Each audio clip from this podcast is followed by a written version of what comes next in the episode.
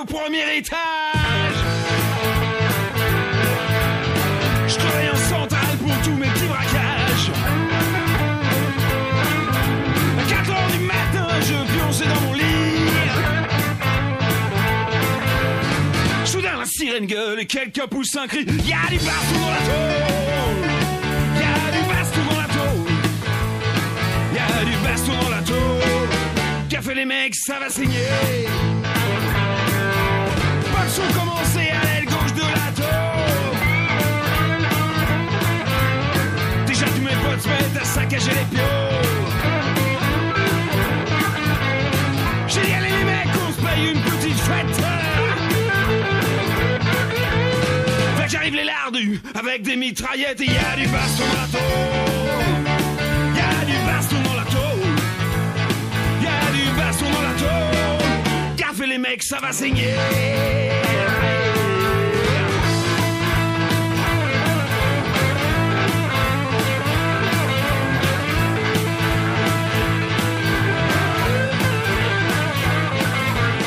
Pour les mains qui disent sortez de la bande de rats.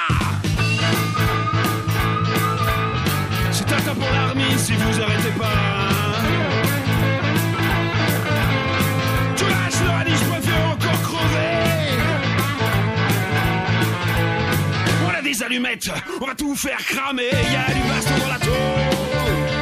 Y a du baston dans la tôle. Y a du baston dans la tôle. Qu'a fait les mecs, ça va saigner.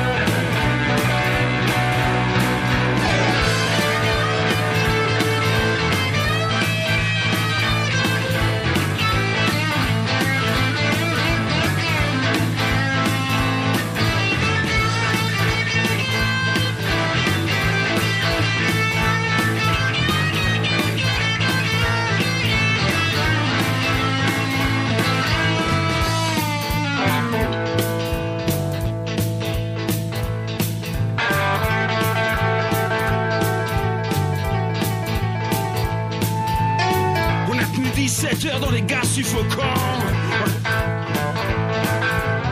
On a tous dérouillé, mais maintenant de temps en temps, y a du baston dans la tôle. Y a du baston dans la tôle. Y a du baston dans la tôle. J'ai fait les mecs, ça va saigner. Allez avec moi. Y a du baston dans la tôle. Y a du baston dans la tôle. Y a du baston dans la tôle. Qu'a fait les mecs, ça va saigner. Salut à toutes et à tous, vous êtes bien à l'écoute de l'envolée comme tous les vendredis soirs de 19h à 20h30 sur FPP 106.3.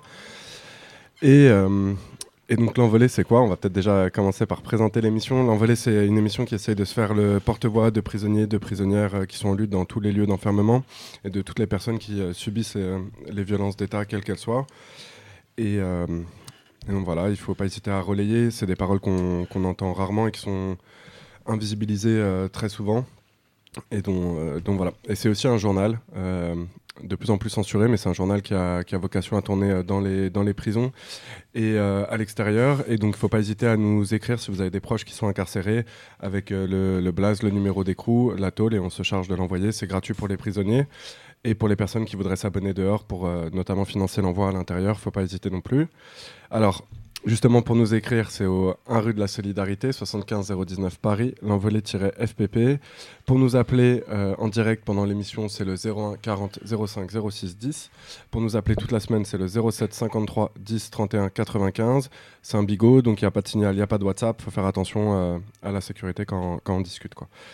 Alors, euh, aujourd'hui, il y a, il y a du monde euh, déjà autour de la table. Il y a Arthur à la technique, Salut. il y a Louise qui est avec nous, Salut. Vanessa, Bonjour. Rose. Salut. vous présente Karine. Et, euh, Et Pierre, désolé. hein. Euh, voilà. Et Alex qui vous salue euh, au passage. Alors on a une, euh, on a une émission un peu dense. Euh, on va essayer de, de pouvoir tout dire. Donc déjà, on va commencer par une lettre qui nous vient de, de Marseille, euh, donc encore de, de la MAF, donner un peu euh, des nouvelles. Après ça, on va vous lire euh, une tribune qui est sortie euh, cette semaine dans Le Monde. Une tribune qui euh, bah, dénonce la censure euh, de l'envolée et euh, plus généralement les censures que vivent les prisonniers et prisonnières au quotidien. Après, on va avoir une discussion avec, avec toi, Vanessa, pour raconter un peu le combat de ces dernières années et les combats, qui, un combat qui continue, quoi. Et donc, de comment on va pouvoir poursuivre ça. Et on terminera sur l'agenda avec les appels à, à manifester des prochains temps. Voilà. On commence par la lettre. Merci Joe, merci à toutes. L'équipe, l'envolée, Radio Galère. Mille merci de votre gentillesse, de votre soutien, merci de, nous comprendre. Merci J a reçu vos courriers, cela lui a redonné un dernier rebond de courage, de force. Elle est plus près du bout du tunnel que moi. Sûrement encore plus fragile, plus à fleur de peau. Oui, merci encore. D'Ivoire Jo. Je- Pourrais-je avoir ce livre? Un peu de bon sens que diable, j'aimerais bien le découvrir. J'ai bien failli crever dans ma cellule. Désolée de ne pas avoir écrit de suite. Tu peux lire cette lettre, aucun souci pour le clin d'œil. Comme te l'a marqué J, ils ont cherché the, numéro de l'envolée. MDR. Il était en premier dans un premier temps devant leur nez. Ensuite, ils se promènent de cellule en cellule. LOL. Je dois bientôt être transféré, être à l'UHSI. Je ne pourrai peut-être pas vous écouter, pas de radio là-bas. J'ai de téléphoner de la cabine. Ils me disent Ce numéro n'est pas autorisé. Grrr. Vive les portables, dirais-je. Je n'en ai pas. En ce moment, c'est tendu, manque de personnel. Même les enfermés font office de docteur, secrétaire et j'en passe. Alors, avec mes 26 prespi- prescriptions, sans compter les perfs à l'UHSI, ils marchent sur des œufs. À part ça, ma santé n'est pas compatible avec la détention. Bref, qui vivra verra. Merci Joe et remercie l'équipe de la part de Zouzou. Gros bisous à Camille, Charlie, Louise. Allez, j'espère à bientôt par écrit, si Dieu le veut. Zouzou. Eh ben, merci pour ce courrier. On sait qu'au Beaumet, euh, bon, il y a beaucoup de lettres qui nous arrivent là depuis, euh, depuis un peu plus d'un an. Et euh, depuis la, grosse révolte là, de, de l'hiver 2020, mais on sait qu'il y a aussi beaucoup de répression euh, suite à ces courriers. Bah, tu, parles des fouilles de cellules suite à la censure de l'envolée, mais on sait qu'il y en a eu beaucoup des fouilles de cellules pour faire chier. Que bah, maintenant, les gens qui nous écrivent, ils veulent qu'on mette des blases parce qu'en fait. Bah parce que les, les personnes prennent cher, quoi, euh, avec des fouilles à nu, avec euh, des, euh, des parloirs qui sont, qui sont bloqués, des transferts disciplinaires. On sait qu'il y a une grosse censure de la radio aussi, notamment de, de Radio Galère qui nous rediffuse là-bas avec des antennes arrachées pour pas que les, les prisonnières elles puissent écouter ce qui se passe. Mais ce que vous faites, c'est hyper important de continuer le combat et de continuer à faire sortir cette parole et de pas laisser la paix gagner, quoi, très clairement. Et bah, on espère que vous avez eu le temps de lire le numéro avant qu'il qu'il le chope et euh, de faire circuler un peu ces lettres euh, et, euh, les nouvelles qu'il y avait à l'intérieur. Je sais pas si. euh, Ouais, du coup, dans, dans la lettre, il évoquait le bouquin qui s'appelle Un peu de bon sens que diable. Du coup, peut-être on redit quelques mots sur ce livre qui revient sur ce que fait l'enfermement sur les sens. Un livre qui est organisé autour des cinq sens. Et enfin, c'est quand même un livre assez cool qui a été fait par un collectif qui s'appelle La Brèche, et là qui est une réédition. Et du coup, c'est un livre que les gens ont à cœur aussi d'envoyer à l'intérieur. Donc, si ça intéresse des gens à l'intérieur, il faut contacter les gens des éditions Niette. Vous pouvez aussi nous écrire où on pourra transmettre le message euh, pour envoyer ce, livre en tôle. Et par ailleurs, s'il y a des gens à l'extérieur, euh, en vrai, c'est quand même un bon bouquin à lire euh, pour comprendre ce que fait l'enfermement aux gens. Quoi. Ouais, il est gratuit pour les prisonniers et prisonnières, évidemment. Donc, faut pas hésiter. Euh, et on le fera circuler. On sait que les copains qui l'ont lu à l'intérieur, ils, ils ont fait plutôt des retours euh, positifs. Et qu'à l'extérieur, c'est bah, voilà, toujours important que cette, euh, qu'on parle un maximum de la tôle. euh, parce que eux, ils ont absolument envie qu'on n'en parle pas. Quoi. Et donc, c'est un message assez clair. Et pour les gens qui sont à l'extérieur, ce livre il est aussi cool aussi pour comprendre comment on peut faire du lien avec les prisonniers, puisqu'à la fin du bouquin, il y a quand même des explications sur euh, c'est quoi écrire euh, à des gens qui sont à l'intérieur. Donc n'hésitez pas aussi à vous saisir de ce bouquin pour essayer de faire du lien avec l'intérieur. quoi. On passe à la tribune? Du coup, c'est une tribune qui est sortie dans le journal Le Monde euh, dimanche dernier, donc on va vous la lire. Mm. Le journal en ligne. Le journal en ligne, ouais, pas Ouais. l'édition papier. Mais bon, Parce voilà, euh, on est au 21 e siècle. euh, c'est ça. c'est compliqué la vie. Du coup. En- En censurant le journal L'Envolée, l'administration pénitentiaire étouffe un peu plus la parole des personnes enfermées. Le journal est l'objet de censures répétées de la part de l'administration pénitentiaire, s'insurge dans une tribune au Monde, un collectif de huit signataires, dont le président de la Ligue des droits de l'homme et la présidente du syndicat des avocats de France, voulant empêcher les oubliettes modernes de se refermer sur les prisonniers. Fin janvier 2023, pour la troisième fois en deux ans, le ministère de la Justice a interdit la diffusion en détention d'un numéro du journal L'Envolée, le numéro 56, et a saisi des exemplaires dans les cellules des personnes abonnées. Dans une note au personnel, il s'inquiétait de la gratuité du journal et de sa large diffusion, susceptible d'avoir un retentissement important auprès des personnes détenues, et citait des passages dénonçant le caractère mortifère de la prison. L'envolée publie depuis 20 ans des lettres de prisonniers et de prisonnières qui dénoncent le sort qui leur est fait, dans la continuité du comité d'action des prisonniers des années 1970, pour désinvisibiliser le monde carcéral et remettre en cause la pertinence de son existence. En janvier 2021, le ministère interdisait la diffusion du numéro 52 de l'envolée dans toutes les prisons, en raison d'un dossier consacré au décès suspect de plusieurs personnes détenues. Nos organisations soulignaient alors que cette interdiction ne saurait occulter le problème de fond dénoncé par le journal. Les violences commises par des agents de l'administration pénitentiaire sur des personnes détenues sont une réalité désormais largement documentée, tout comme les rouages institutionnels permettant qu'elles se perpétuent. Au printemps 2022, à l'insu de la directrice de publication, une note interne de la direction de l'administration pénitentiaire interdisait la lecture du numéro 55 à tous les prisonniers en raison de propos diffamatoires à l'égard de la paix, sans que ces propos n'aient été condamnés pénalement. L'article rendait compte du procès de sept surveillants au tribunal de La Rochelle en novembre 2021, à la suite du décès de Sambali Diabaté. Ce prisonnier de la centrale de Saint-Martin-de-Ré, en Charente-Maritime, est mort étouffé après avoir été bâillonné et longuement maintenu au sol par plusieurs surveillants. La note s'offusquait de propos alléguant que l'administration pénitentiaire enseigne à ses personnels des gestes professionnels portant atteinte à la dignité de la personne humaine, qualifiés par l'auteur de l'article d'arsenal habituel et d'horreur tellement banale et généralisée. Ce qui paraissait diffamatoire à la paix, c'était d'affirmer que certains des gestes qui ont tué M. Diabaté, étranglement, plaquage ventral, pliage, usage de, de baillon, transport menotté à l'horizontale, étaient pratiqués et transmis à des surveillants, même s'ils sont officiellement interdits. Pourtant, ce n'est pas l'envolée qui le relevait, mais les surveillants eux-mêmes à la barre. On a fait comme d'habitude. À Florimurugis, j'ai vu cette méthode pratiquée 10-15 fois, déclarait un surveillant à propos du transport à l'horizontale. Un autre confirmait que cette pratique était usuellement usuelle dans l'établissement francilien. C'est une intervention comme j'en ai vu d'autres. Dirait à un troisième. J'ai pratiqué facilement une douzaine de fois la position allongée dans le camion, confirmera un, quatrième. À la question Avez-vous déjà ce genre de transfert? Déjà vu ce genre de transfert? Un gradé répondait Oui, on l'a fait à la prison de la santé. Et le baillon? C'est interdit, mais avant c'était autorisé. Et c'était il n'y a pas longtemps. Il y a des usages qui ne sont pas inhérents, cohérent avec les, textes. Résumé la directrice de la centrale de l'époque. Avant le procès, le contrôleur général des lieux de privation de liberté avait par ailleurs reporté, à l'occasion d'une visite en 2017 au centre pénitentiaire de, Rennes-Vezin, les dénonciations d'une pratique dénommée par des professionnels comme la technique de Florimérogis, qui consiste, quand un récalcitrant a été conduit dans une cellule disciplinaire, à le placer sous le lit après lui avoir enlevé ses vêtements, sous prétexte de sécuriser le retrait des surveillants de cette espèce de cet espace étroit. Si l'on veut ne pas parler d'horreur tellement banale, quel mot employer? Pourquoi les prisonniers ne pourraient-ils pas lire cette vérité dans l'envolée? Le ministère craint-il que la violence structurelle de la prison, officiellement établie et assumée lors de ce procès, finisse par être vraiment reconnue? La principale conséquence de ces interdictions à répétition, c'est de faire pression sur les personnes abonnées au journal.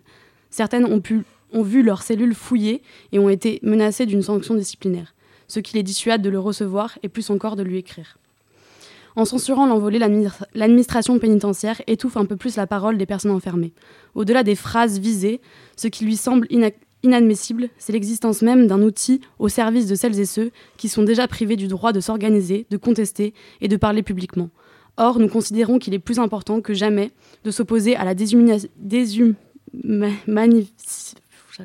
déshumanisation. Merci. Désolée. Des personnes prisonnières et de leurs proches.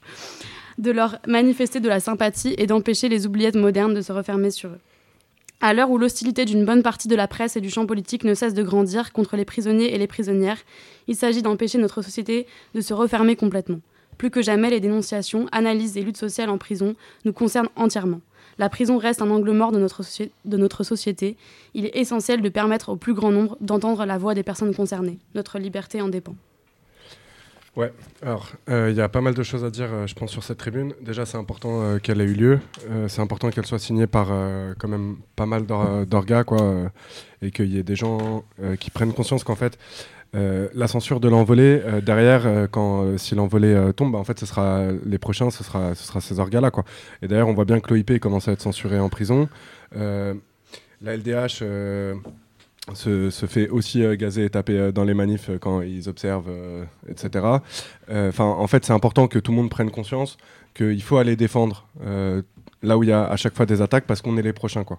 Et que c'est une logique qui est très vieille, euh, mais, euh, mais voilà. Et donc ça, déjà, de ça, on est content. Euh, faut rappeler que donc la première censure, elle vient donc suite à la mort de Sambali euh, à Saint-Martin-de-Ré, donc qui a été tué par une dizaine de matons, dont on faisait, on faisait l'annonce du procès en fait à l'époque, si je dis pas de conneries. Et, et donc c'est un meurtre qui était euh, particulièrement violent et dont les prisonniers de l'époque avaient déjà euh, essayé de faire sortir l'information. Parce que c'est aussi ça en fait, et c'est pour ça que l'en- l'envolée est censurée, c'est parce que les, euh, les morts en prison dont on parle le plus souvent et qui sont pas classés dans la, dans la, juste dans, dans la case suicide ou accident, accident ménager, quoi, en fait c'est parce qu'il y a des prisonniers qui font sortir l'information. Et y compris sur les suicides où c'est la paix qui pousse les gens à, se suicider, parce que c'est c'est aussi une vraie réalité. quoi. Donc, euh, donc c'est important de continuer à parler de cette histoire, de continuer à parler de ce procès aussi, parce qu'en fait, c'est. C'est aussi euh, la première fois depuis très longtemps qu'il y a des matons qui ont été obligés de s'expliquer à, la barre euh, de manière publique sur comment ils butaient quelqu'un et qui l'ont fait de manière très froide. C'était un moment horrible pour les proches, pour tous les gens qui étaient, qui étaient au tribunal. Et donc c'était c'était important et c'est pour ça qu'on en a fait la, retranscription dans le numéro d'après, qui à nouveau a été censuré euh, parce qu'apparemment donc c'est pas possible d'en parler. Et, euh, et donc, euh, ça a permis de parler des, euh, des techniques de Fleury. Alors, ce qu'il faut savoir, c'est que généralement, les gens qu'on fout sous le lit, en fait, ils sont, ils sont assommés. hein. Enfin, que euh, c'est l'idée, c'est aussi qu'au réveil, ils se reprennent un coup euh, sur la tête après avoir été tabassés par des matons. Et donc, c'est vraiment un truc. euh, En fait, c'est la même chose que dans tous les corps d'État qui, qui sont là pour, pour violenter des gens. Quoi. On se transmet les, les manières dont on va pouvoir violenter des gens. De la violence administrative à la violence physique, en fait, hein, c'est toujours la même chose. Les gens, ils se filent les, ils filent les, ils filent les conseils, ils se filent les astuces. C'est pareil chez les keufs, c'est pareil chez les matons.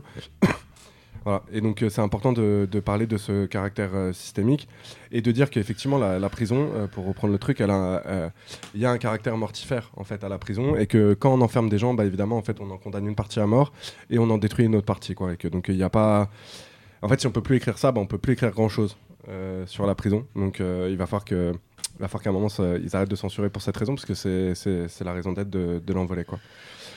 Voilà. Et après, ça dit aussi un truc de l'époque. Euh, je pense euh, le fait qu'il y ait des censures répétées, que ça, même si là, il y a quelques orgas, que le monde a accepté une tribune en ligne, euh, que ça émeuve pas grand monde, euh, y compris dans le monde médiatique, je pense que ça, ça, dit quelque chose.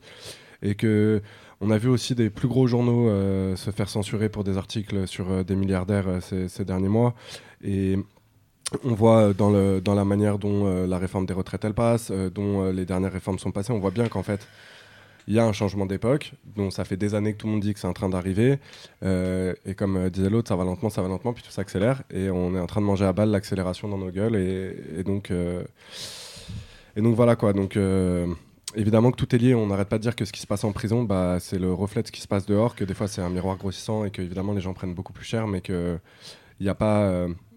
si ça empire à l'intérieur, c'est évidemment que nous aussi à l'extérieur, ça, ça s'améliore pas quoi. Ouais, du coup, euh, par rapport à cette tribune, faut pas hésiter à la faire circuler. Et euh, par rapport du coup au procès euh, suite à la mort de Sambali Diabaté, c'est pareil. En fait, sur le site de l'Envolée, vous pouvez trouver l'article qui a abouti à la censure du 55. C'est important de le faire circuler et de, bah, comme tu disais, continuer à faire circuler cette histoire le plus possible. Donc il y a l'article en intégralité et, et au moment du procès, l'Envolée avait aussi fait un podcast de 5 heures qui revenait plus en détail sur sur le déroulement du procès ce qui s'y passe. Donc si vous avez euh, le temps et la déterre, n'hésitez pas à aller écouter ça aussi quoi. Ouais, et à le faire circuler, c'est c'est- c'est toujours important et puis ça les fera, ça les fera toujours un peu chier. Et donc Mm. bon, bah tant qu'à faire. Ouais. Et, euh, et du coup, ouais, un truc qui est important à dire par rapport à cette tribune, c'est que c'est pas que la censure de l'envolée en soi en tant que collectif, c'est la censure des prisonniers et des prisonnières. Et que en fait, là, euh, donc là, on parle des numéros 52, 55 et 56, mais qu'en fait, les prisonniers et les prisonnières sont censurés tout le temps à chaque fois qu'ils veulent prendre la parole. Et donc ça, on en a quand même pas mal parlé ces derniers mois euh, sur la censure du courrier notamment. Et donc, par exemple, on a beaucoup parlé de Kémy, qui, est prisonnier euh, à la maison centrale d'Arles et qui se fait régulièrement censurer ses courriers. Et là, du coup, on a eu un peu des news, euh, des espèces de prétextes à la con qui prennent pour censurer ses lettres, et donc on voulait vous en dire un mot. Ouais, du coup, il y a deux censures. euh, en particulier dont vous voulez parler Parce qu'en fait, il y a quand même deux types de censure. En tôle, il y a les lettres qui n'a- n'arrivent jamais et dont on n'entend juste jamais parler parce qu'elles sont à la poubelle. Et il y a les lettres où le vaguemestre fait un papier officiel pour dire bon, bah, cette lettre-là, je la fais pas passer et tu risques des poursuites. Et, euh, et donc là, c'est deux lettres euh, comme ça. Il y en a une où, en fait, euh, bah, Kémy, il avait, euh, il avait juste raturé parce qu'il s'est trompé dans un mot, quoi. Donc il rature, il réécrit. Et donc ça, ce serait un, un message dissimulé que nous seuls, à l'envolée, nous aurions pu comprendre. C'est vraiment du gros foutage de gueule. hein. voilà. Et la deuxième lettre, c'est Kémy qui fait un hélicoptère, voilà, qui sort, qui sort d'un lieu, quoi. Et, euh, donc ça, ce serait, euh, ça serait susceptible de remettre en, cause- l'ordre dans l'établissement euh, parce que c'est une image d'évasion, quoi. Et bah voilà. Et en fait, l'envolée, c'est, ça vient en fait d'un bouquin de de quelqu'un qui s'est carapate en 81 de, de Fleury par avion et par avion, par hélico, quoi. avion, ce sera la prochaine méthode. Non, voilà. Et en fait, c'est en fait, c'est un symbole important dans l'imaginaire des évasions, quoi. Euh, Toutes ces évasions par hélico, il y, en- a eu euh, encore euh, ces dernières années, et c'est, enfin, c'est pas pour rien qu'ils censurent ce genre de, ce genre de, ce genre de repères, mais il faut quand même dire que c'est quand même du gros foutage de gueule et que on a encore le droit peut-être de dessiner des hélicoptères en France, quoi. Ouais, et puis ça montre bien qu'ils utilisent n'importe quoi comme argument juste pour censurer, parce que cette histoire d'hélicoptère qui remet en cause la sécurité dans l'établissement, Kémy nous envoie une lettre, euh, il l'envoie pas aux autres prisonniers, quoi. Donc c'est quoi cette histoire de sécurité enfin, Ouais, tout comme la large diffusion gratuite euh, du Ouais. journal n'est pas susceptible de remettre, euh, de, de créer des révoltes en prison. D'ailleurs, nous, on n'est pas. euh, c'est aussi le moment de le rappeler, c'est qu'en fait, l'envolée, nous, on n'appelle pas les prisonniers à se révolter. Les prisonniers savent très bien euh, quand est-ce qu'ils ont besoin de se révolter, quand est-ce qu'il faut le faire. Euh, nous, on appelle euh, personne à se révolter. Les gens sont suffisamment grands dans, dans le monde pour le faire. Par contre, on soutient les gens qui le font, quoi. Et ce qui n'est pas exactement la, la même chose. Et donc, nous, on va pas faire un appel à quoi que ce soit. Et. Et voilà. Par contre, je pense que c'est euh, ce qui est important, c'est que, mais c'est la même chose dehors, c'est euh, les informations qu'on a qui nous permettent souvent de capter que nos situations individuelles, qui sont très compliquées, quand on comprend qu'en fait on est des dizaines de milliers en France à les partager, effectivement, des fois ça aide à communiquer et à se dire ok, il faut faire un truc. Mais ça, c'est pas, c'est pas exactement la même chose. C'est-à-dire que juste euh, les gens accès aux infos et, prennent leurs décisions d'eux-mêmes, quoi. Mais c'est ça qu'ils veulent empêcher aussi en censurant tout le monde, quoi.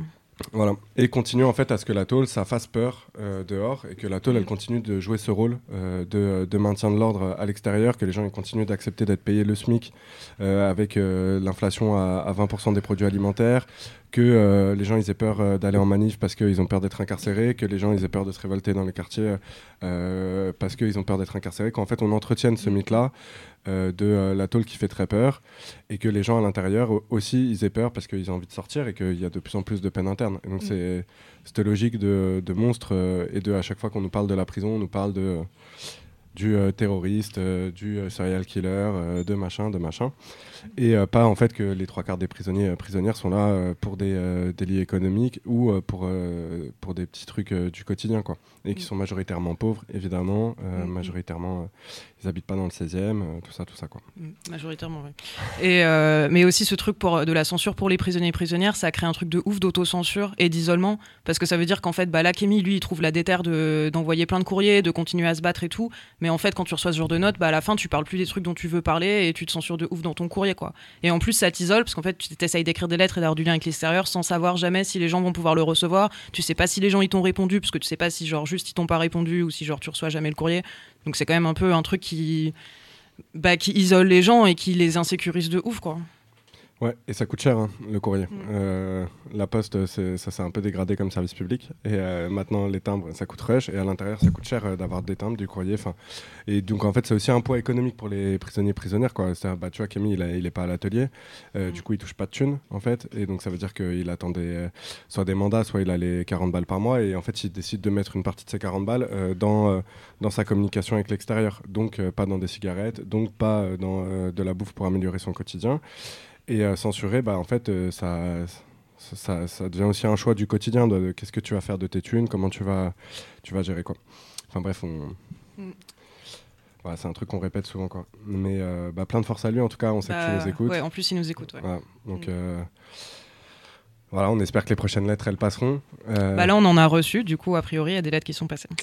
Ça, ça fait plaisir. Mm. Voilà. Plein de force l'ami, on passe un petit coup de tic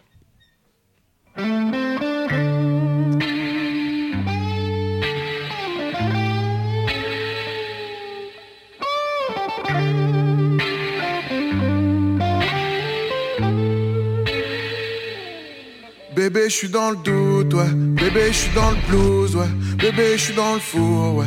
Bébé, je suis dans le foutoir. Je reste avec mes you, je reste avec mes loups, je reste avec mon cousin. Il roule un peu de couche, je suis un peu à la bourre.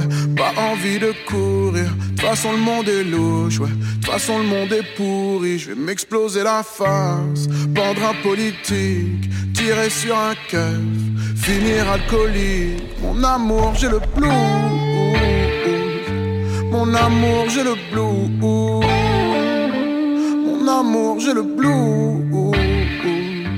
Mon amour, j'ai le blues. Nique sa mère le futur. Mon cerveau est cramé.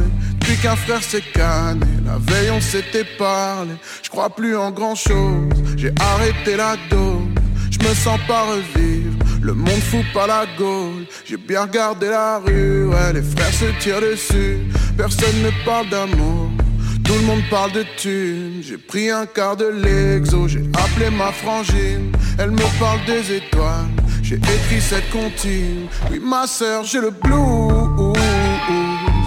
Oui, ma soeur, j'ai le blues.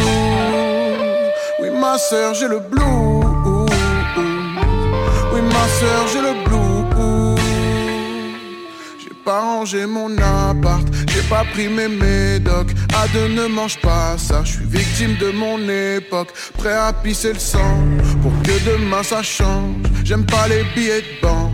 Ça met les frères en transe, ça met les frères en prison. Je connais la vente de pilons, coke, crack, buvard. Elles sont très sont mes visions, monde rempli d'addiction. Frangin protège ton dos, celui que t'appelles ton bro veux te planter dans le dos. Oui, maman, j'ai le blue.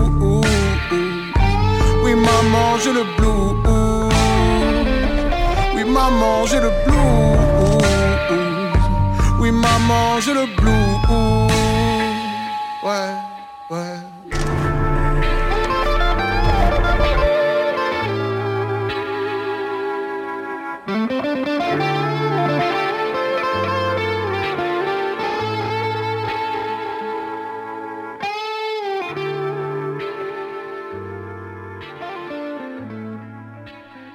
Toujours à l'écoute de l'envolée sur FPP 106.3, comme tous les vendredis soirs, de 19h à 20h30.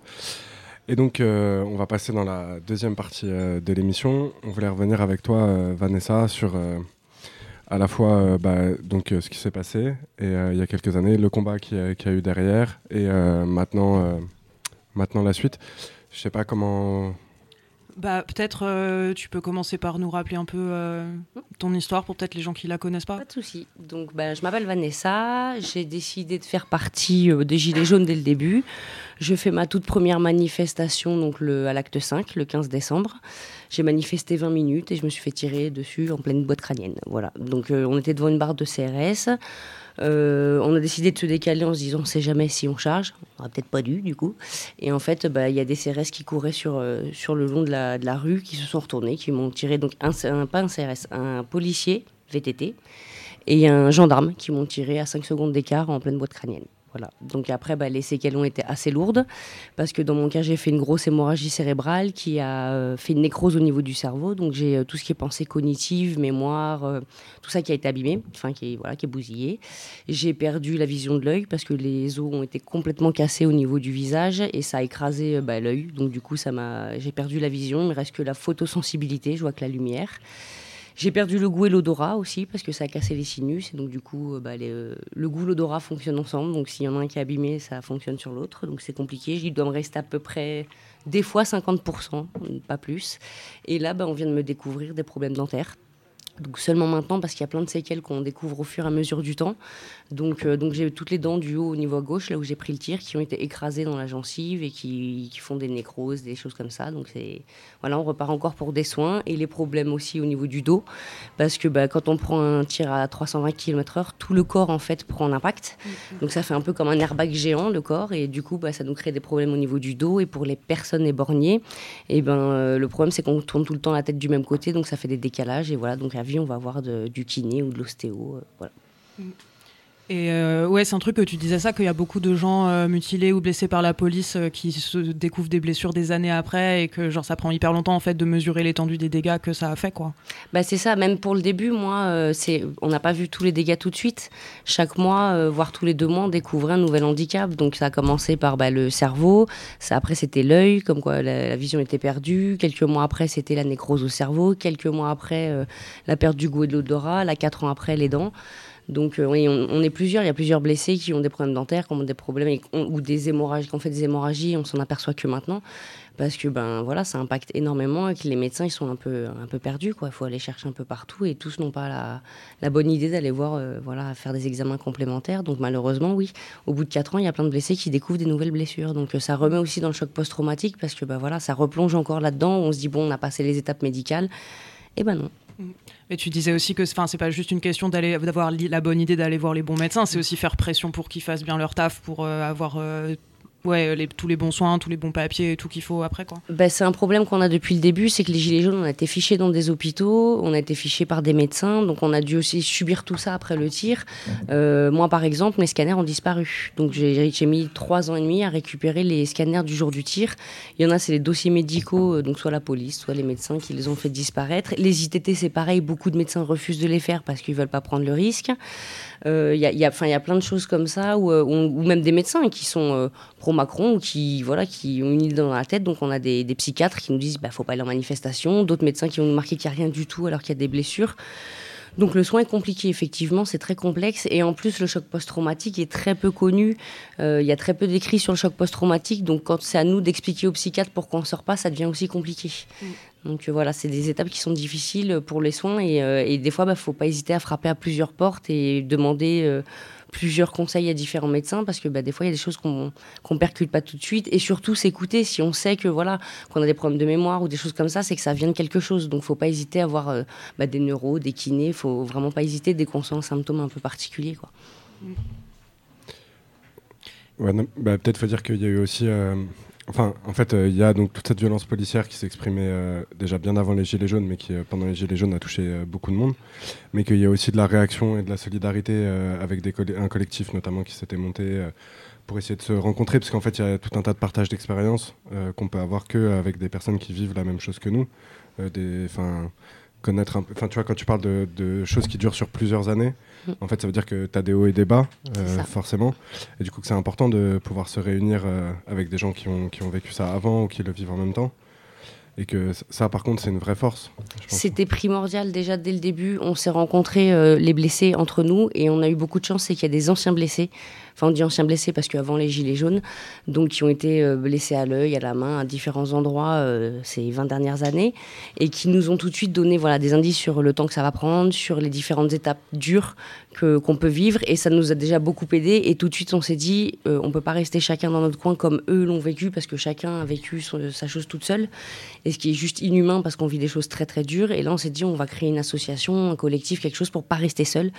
Et je vais pas mentir, c'est ce qui moi fait que je suis encore là à vous parler parce qu'il y a eu des périodes où s'ils n'avaient pas été là, bah, je serais enterrée avec mon père et comme beaucoup d'autres, c'est qu'on a su se tendre la main et ça a été primordial parce que bah, quand on se parle, on se comprend. Voilà, les, les personnes qui vivent pas ça peuvent pas comprendre ce qu'on vit ou ce qu'on endure ou comment on peut réagir. Et entre nous, voilà, on peut tous dire et il n'y a pas de problème. Et donc c'est ce qui nous a aidés à tenir et, euh, et même dans la lutte, c'est long, c'est une lutte longue. C'est plein de coups, coups qu'on se prend euh, dans tous les sens. Et voilà, et parce qu'il y a le collectif, ça nous permet de, continuer. Et surtout bah, de, de s'entraider. C'est c'est primordial. Et heureusement qu'il y a toute cette lutte qui, avait, qui existait déjà, en fait, qui est venue vers nous et qui nous a donné plein de cartes pour pouvoir euh, qu'on s'en sorte un petit peu. quoi. C'est du coup le collectif des mutilés pour l'exemple, je sais pas si on a redit le nom du Oui, collectif. c'est ça. pour, Donc euh, nous, on a créé le collectif des mutilés pour l'exemple et on a été beaucoup aidé par l'Assemblée des blessés qui, est une, voilà, qui existait avant les, les blessés gilets jaunes. Et donc nous, au début, effectivement, on s'occupait des blessés euh, dans les manifestations gilets jaunes. Sauf que moi, par exemple, je viens du 94, donc bah, les bavures policières, c'est pas nouveau. Malheureusement, on y est habitué. C'est horrible de dire ça, mais c'est un fait. Et donc, du coup, on a, on a ouvert un peu plus les portes. Donc maintenant, les personnes qui ont été attaquées dans des ZAD, dans des matchs de foot, dans les quartiers populaires, euh, peu importe, sont les bienvenus. Et voilà, et euh, qu'on restreigne pas ça que aux gilets jaunes, parce qu'il n'y a pas que les gilets jaunes qui ont vécu des violences policières. Ça a juste été plus visible, parce que beaucoup de mutilés en très peu de temps. Mais ça fait 20 ans que la police mutile et que on ne dit pas grand-chose, parce que souvent les quartiers populaires, donc pour eux, on est tous euh, des dealers ou, euh, ou des mauvaises personnes, ce qui n'est pas vrai. Euh, après, on parlera peut-être un peu de la marche que vous organisez. Mais peut-être, je me disais avant, euh, là, si tu reprends la parole aujourd'hui, c'est parce que du coup, il y a des nouveaux trucs abusés qui te sont tombés dessus récemment. C'est ça, c'est qu'une fois qu'on a subi la violence policière, on dépose plainte. Et là, c'est une autre violence, c'est la violence d'État qui commence, donc par plein de moyens différents. Donc que ce soit des médecins qui ne nous prennent pas en charge ou qui qui ont des propos juste honteux, euh, que ce soit euh, par exemple des contrôles de la CAF, de la Sécu, parce que moi j'en suis là, j'en suis à 4000 euros d'amende de la CAF pour un trop perçu d'AH, alors qu'en fait c'est le minima social, donc je peux pas avoir de trop perçu. Mais voilà, ils essayent de nous attaquer dans tous les sens, donc c'est la Sécu, c'est la CAF, c'est le chômage, c'est euh, enfin incroyable tout ce qu'on peut vivre. Les gens ne croient pas trop, mais si, c'est ce qu'on vit les mutilés, donc c'est compliqué. On a aussi une aide qui s'appelle le Fonds de garantie pour les victimes, le FGTI. C'est une avance que n'importe quelle personne qui a été mutilé peut avoir avant tribunal administratif, avant d'avoir son dédommagement. Et en général, même les anciens blessés font la demande et ça dépend de la somme qu'ils demandent, mais 15 000 euros, 20 000 euros d'avance que le FGTI récupérera après. Moi, après deux ans de bataille, parce que vraiment ça a été une bataille. Euh, ils, ne lisaient pas le dossier, il faut croire. Et ben ils me l'ont accordé. Donc j'ai eu enfin ma première victoire en quatre ans. Donc euh, déjà le, je suis reconnue victime. Et en plus, ben, j'avais une avance de 30 000 euros pour pouvoir me soigner et vivre parce que je vis qu'avec 900 euros par mois et euh, ben, c'est très compliqué. Ils ont à peine fait le virement sur le compte de mon avocate qu'ils ont fait appel. Donc là, ça a été la grosse claque parce que bah, je ne comprends pas pourquoi. Pourquoi moi, alors que d'autres mutilés les ont eu sans souci. Et que voilà, bah moi, on m'attaque encore une fois. Donc c'est un peu le coup de trop. Et en plus, en utilisant des termes du style on, le met en attente parce que euh, l'affaire est compliquée et chaotique. Or, euh, leur expert balistique dit bien qu'il ne se passait strictement rien. Et donc, euh, c'était pas chaotique du tout. Donc voilà, j'ai un peu du mal à comprendre, mais c'est encore une manière de nous attaquer une autre fois pour, bah, pour qu'on laisse tomber. quoi. Mm. Leur but, c'est qu'on laisse tomber.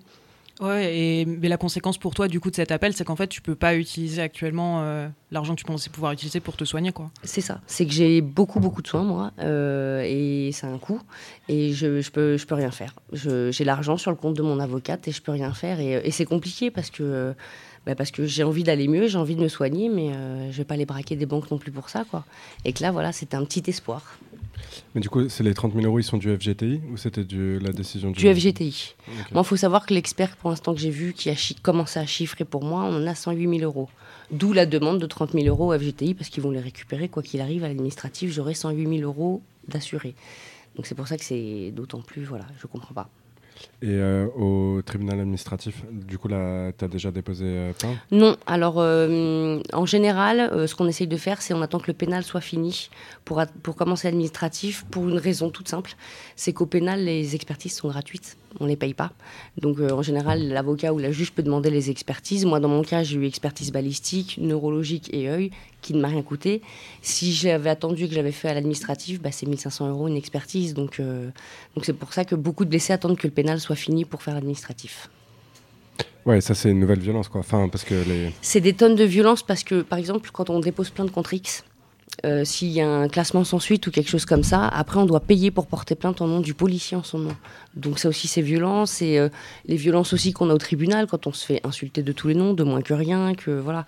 la violence on en, a au quotidien à cause de et financièrement ils savent très bien comment faire, ouais, ça c'est sûr et euh, à nous mettre des frais pour tout et n'importe quoi alors qu'on veut juste obtenir justice et que beaucoup abandonnent à cause de ça, à cause des frais d'avocat ou des frais de justice.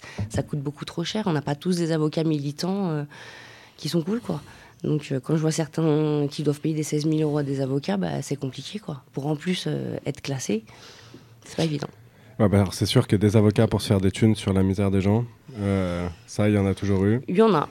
Même dès qu'ils se disent militants, parce que ah, ça aussi, c'est de la violence qu'on doit subir, c'est l'utilisation de notre image pour rien. Des avocats, clairement, on va pas se mentir, il y a beaucoup d'avocats qui, dès le début, ont fait des vidéos, des photos avec les gilets jaunes, les mutilés parce que ça faisait bien, mais qui, derrière, bah, ils sont pas là ils ont oublié euh, le côté humain, qu'ils ont des mutilés en face, et puis ils sont là pour, enfin, leur ego et se faire voir, quoi. Mais euh, et c'est dommage parce que derrière il y a une personne qui est blessée et qui souffre et, euh, et qui peut même pas se, enfin, qui peut même pas contacter son avocat ou pouvoir parler correctement avec lui. Et c'est compliqué le pénal, donc. on a besoin d'avoir des avocats sûrs et de pas. Enfin, il y en a marre de se faire utiliser pour tout et n'importe quoi. On est des blessés, mais on est des personnes, on n'est pas des objets. Et même les avocats, certains l'oublient. C'est dommage. Ouais, qu'une défense, en fait, euh, ça se prépare avec. Euh, ou là, dans le cas d'une plainte, ça se prépare avec la personne. Et qu'en fait, on ne fait pas les choses à, sa place, qu'on n'est pas là au moment où il y a du buzz euh, mais qu'on est là sur ça. du long terme, parce que c'est des procédures qui sont longues. Il faut savoir ce que le blessé veut aussi. Exactement. Voilà, c'est aussi ça qui est primordial pour moi. C'est euh, quand un blessé veut attaquer le policier, c'est pas forcément pour attaquer autre chose. C'est qu'il lui, il en a après le policier. Quand l'avocat décide de faire autre chose, c'est compliqué, quoi. Ah bah ça, on est bien d'accord. Mm. Sur les avocats, on, on partage, euh, partage à balle. Et du coup, tu veux peut-être nous dire euh, un peu où t'en es là sur la procédure pénale? Alors sur la procédure pénale, donc moi, euh, l'IGPN n'a rien fait. Euh, par contre, j'ai eu de la chance, c'est qu'il y a encore des juges qui font le taf. Ils sont rares malheureusement, mais qui a lu le dossier d'IGPN et qui a relancé les enquêtes et elle a trouvé les deux tireurs. Donc j'ai le nom du policier qui m'a tiré dessus et l'enquête par contre pour le nom du gendarme est en cours parce que ça a pris presque plus de huit mois avant que l'enquête soit lancée parce qu'il fallait l'autorisation de je ne sais pas qui dans les militaires pour lancer l'enquête. Donc ça fait un an qu'on attend euh, pour rien en fait parce que l'enquête n'était pas lancée d'avoir le nom du gendarme. On espère l'avoir. Le problème c'est que ben, l'expertise balistique ils n'ont pas été capables de dire euh, lequel m'a touché. Les deux ont tiré vers moi, c'est sûr. Le tir est illégal, mais on ne sait pas lequel m'a touché. Donc je pense qu'au procès, on va y aller pour perdre, hein, comme tout le monde, mais euh, voilà. Et puis bah, le FGTI, où là, je suis en appel, et, et puis j'attends, j'espère qu'on va gagner, mais bon. Ouais, c'est quand même un truc hardcore, euh, ce truc du fond d'aide euh, où tu peux pas avoir la thune et tout. Et en fait, ça, ça, tu disais que ça s'ajoute à tout un tas de conséquences euh, de la blessure qui s'étalent vachement dans le temps, comme on l'a dit tout à l'heure, et qui sont à la fois genre physiques, psychologiques. euh, Ben, c'est ça, quand au FGTI, on me dit qu'il faut que je me soigne psychologiquement. Oui, il n'y a pas de souci. Mais pour, pour faire une technique de l'EMDR, c'est celle qui fonctionne le plus sur le choc post-traumatique, c'est 75 euros la séance. Donc, euh, et c'est pas une séance qu'il nous faut. Donc moi, je veux bien me soigner, il n'y a pas de souci. Je veux bien aller mieux, il n'y a pas de souci. Mais je peux pas. C'est pas, pas possible. Euh, là, je dois faire une cure de antidouleur, c'est pareil. C'est des frais que je peux pas. Enfin, il y a plein de frais comme ça que je peux pas du tout faire. Et au quotidien. Et puis, c'est juste écœurant de se dire que j'avais gagné, que les sous étaient sur le compte de mon avocate, que plein d'autres blessés l'ont eu. Et pourquoi moi, quoi? Pourquoi est-ce qu'encore à moi, vous m'attaquez? Et encore moi, vous me prenez. Et c'est hyper violent. Moi, j'avoue que ça, j'ai eu du mal à m'en remettre parce que c'est dégueulasse et que, et que des fois, c'est dur d'entendre d'autres blessés maintenant qui ont le FGTI. Moi, c'est encore un appel. Alors, je suis content pour eux, hein, bien sûr, mais ça me refout encore des claques, quoi. oui, parce qu'il y a très peu de blessés pour lesquels ils ont, pour lesquels ça pose des problèmes d'avoir cette avance-là. Alors, des blessés dans le collectif, aucun. Par exemple, des anciens blessés avant, j'en connais pas non plus. Par contre, là, on est quatre blessés, donc euh, moi du collectif des mutilés pour l'exemple, et trois autres blessés à qui on redemande, pour la même somme, 30 000 euros, on redemande l'argent. Et qui sont tous gilets jaunes, si j'ai bien compris. Oui, bien sûr, bah, c'est le, c'est le problème, hein, c'est qu'on est gilet jaune, c'est pour ça qu'ils essayent. Mon premier refus du FGTI, c'est parce que j'étais gilet jaune. C'était dit comme ça, du coup Ouais, manifestation, gilet jaune.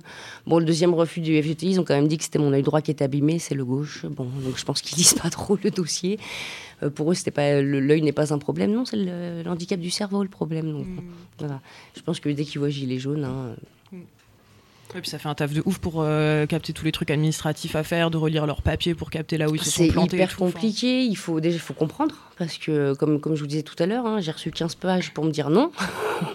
bon, moi, il n'y a pas besoin des 15 pages. Les termes sont compliqués, c'est des démarches et des démarches et, euh, et ce quotidien. Enfin, c'est même à partir du moment où nous, il nous mutile, ce ne serait-ce que remplir son dossier de MDPH, quoi. C'est insupportable. Moi, il m'a fallu un an pour le remplir entièrement. On vous demande ce que vous étiez capable de faire, ce que vous pouvez plus faire.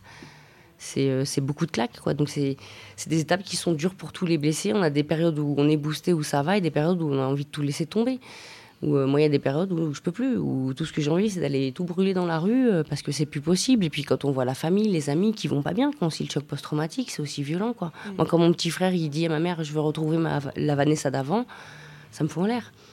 Parce que bah, il la retrouvera pas, c'est pas possible, mais euh, ça fout en l'air de voir sa famille euh, bousillée comme ça, de voir les témoins aussi, les gens dans la rue, et puis tous les gilets jaunes hein, qui, nous soutiennent et qui eux voient euh, tout ce qu'on doit vivre. Parce que moi par exemple, quand euh, les gilets jaunes m'amènent pour faire mes injections dans le crâne, je fais des injections tous les trois mois antidouleur.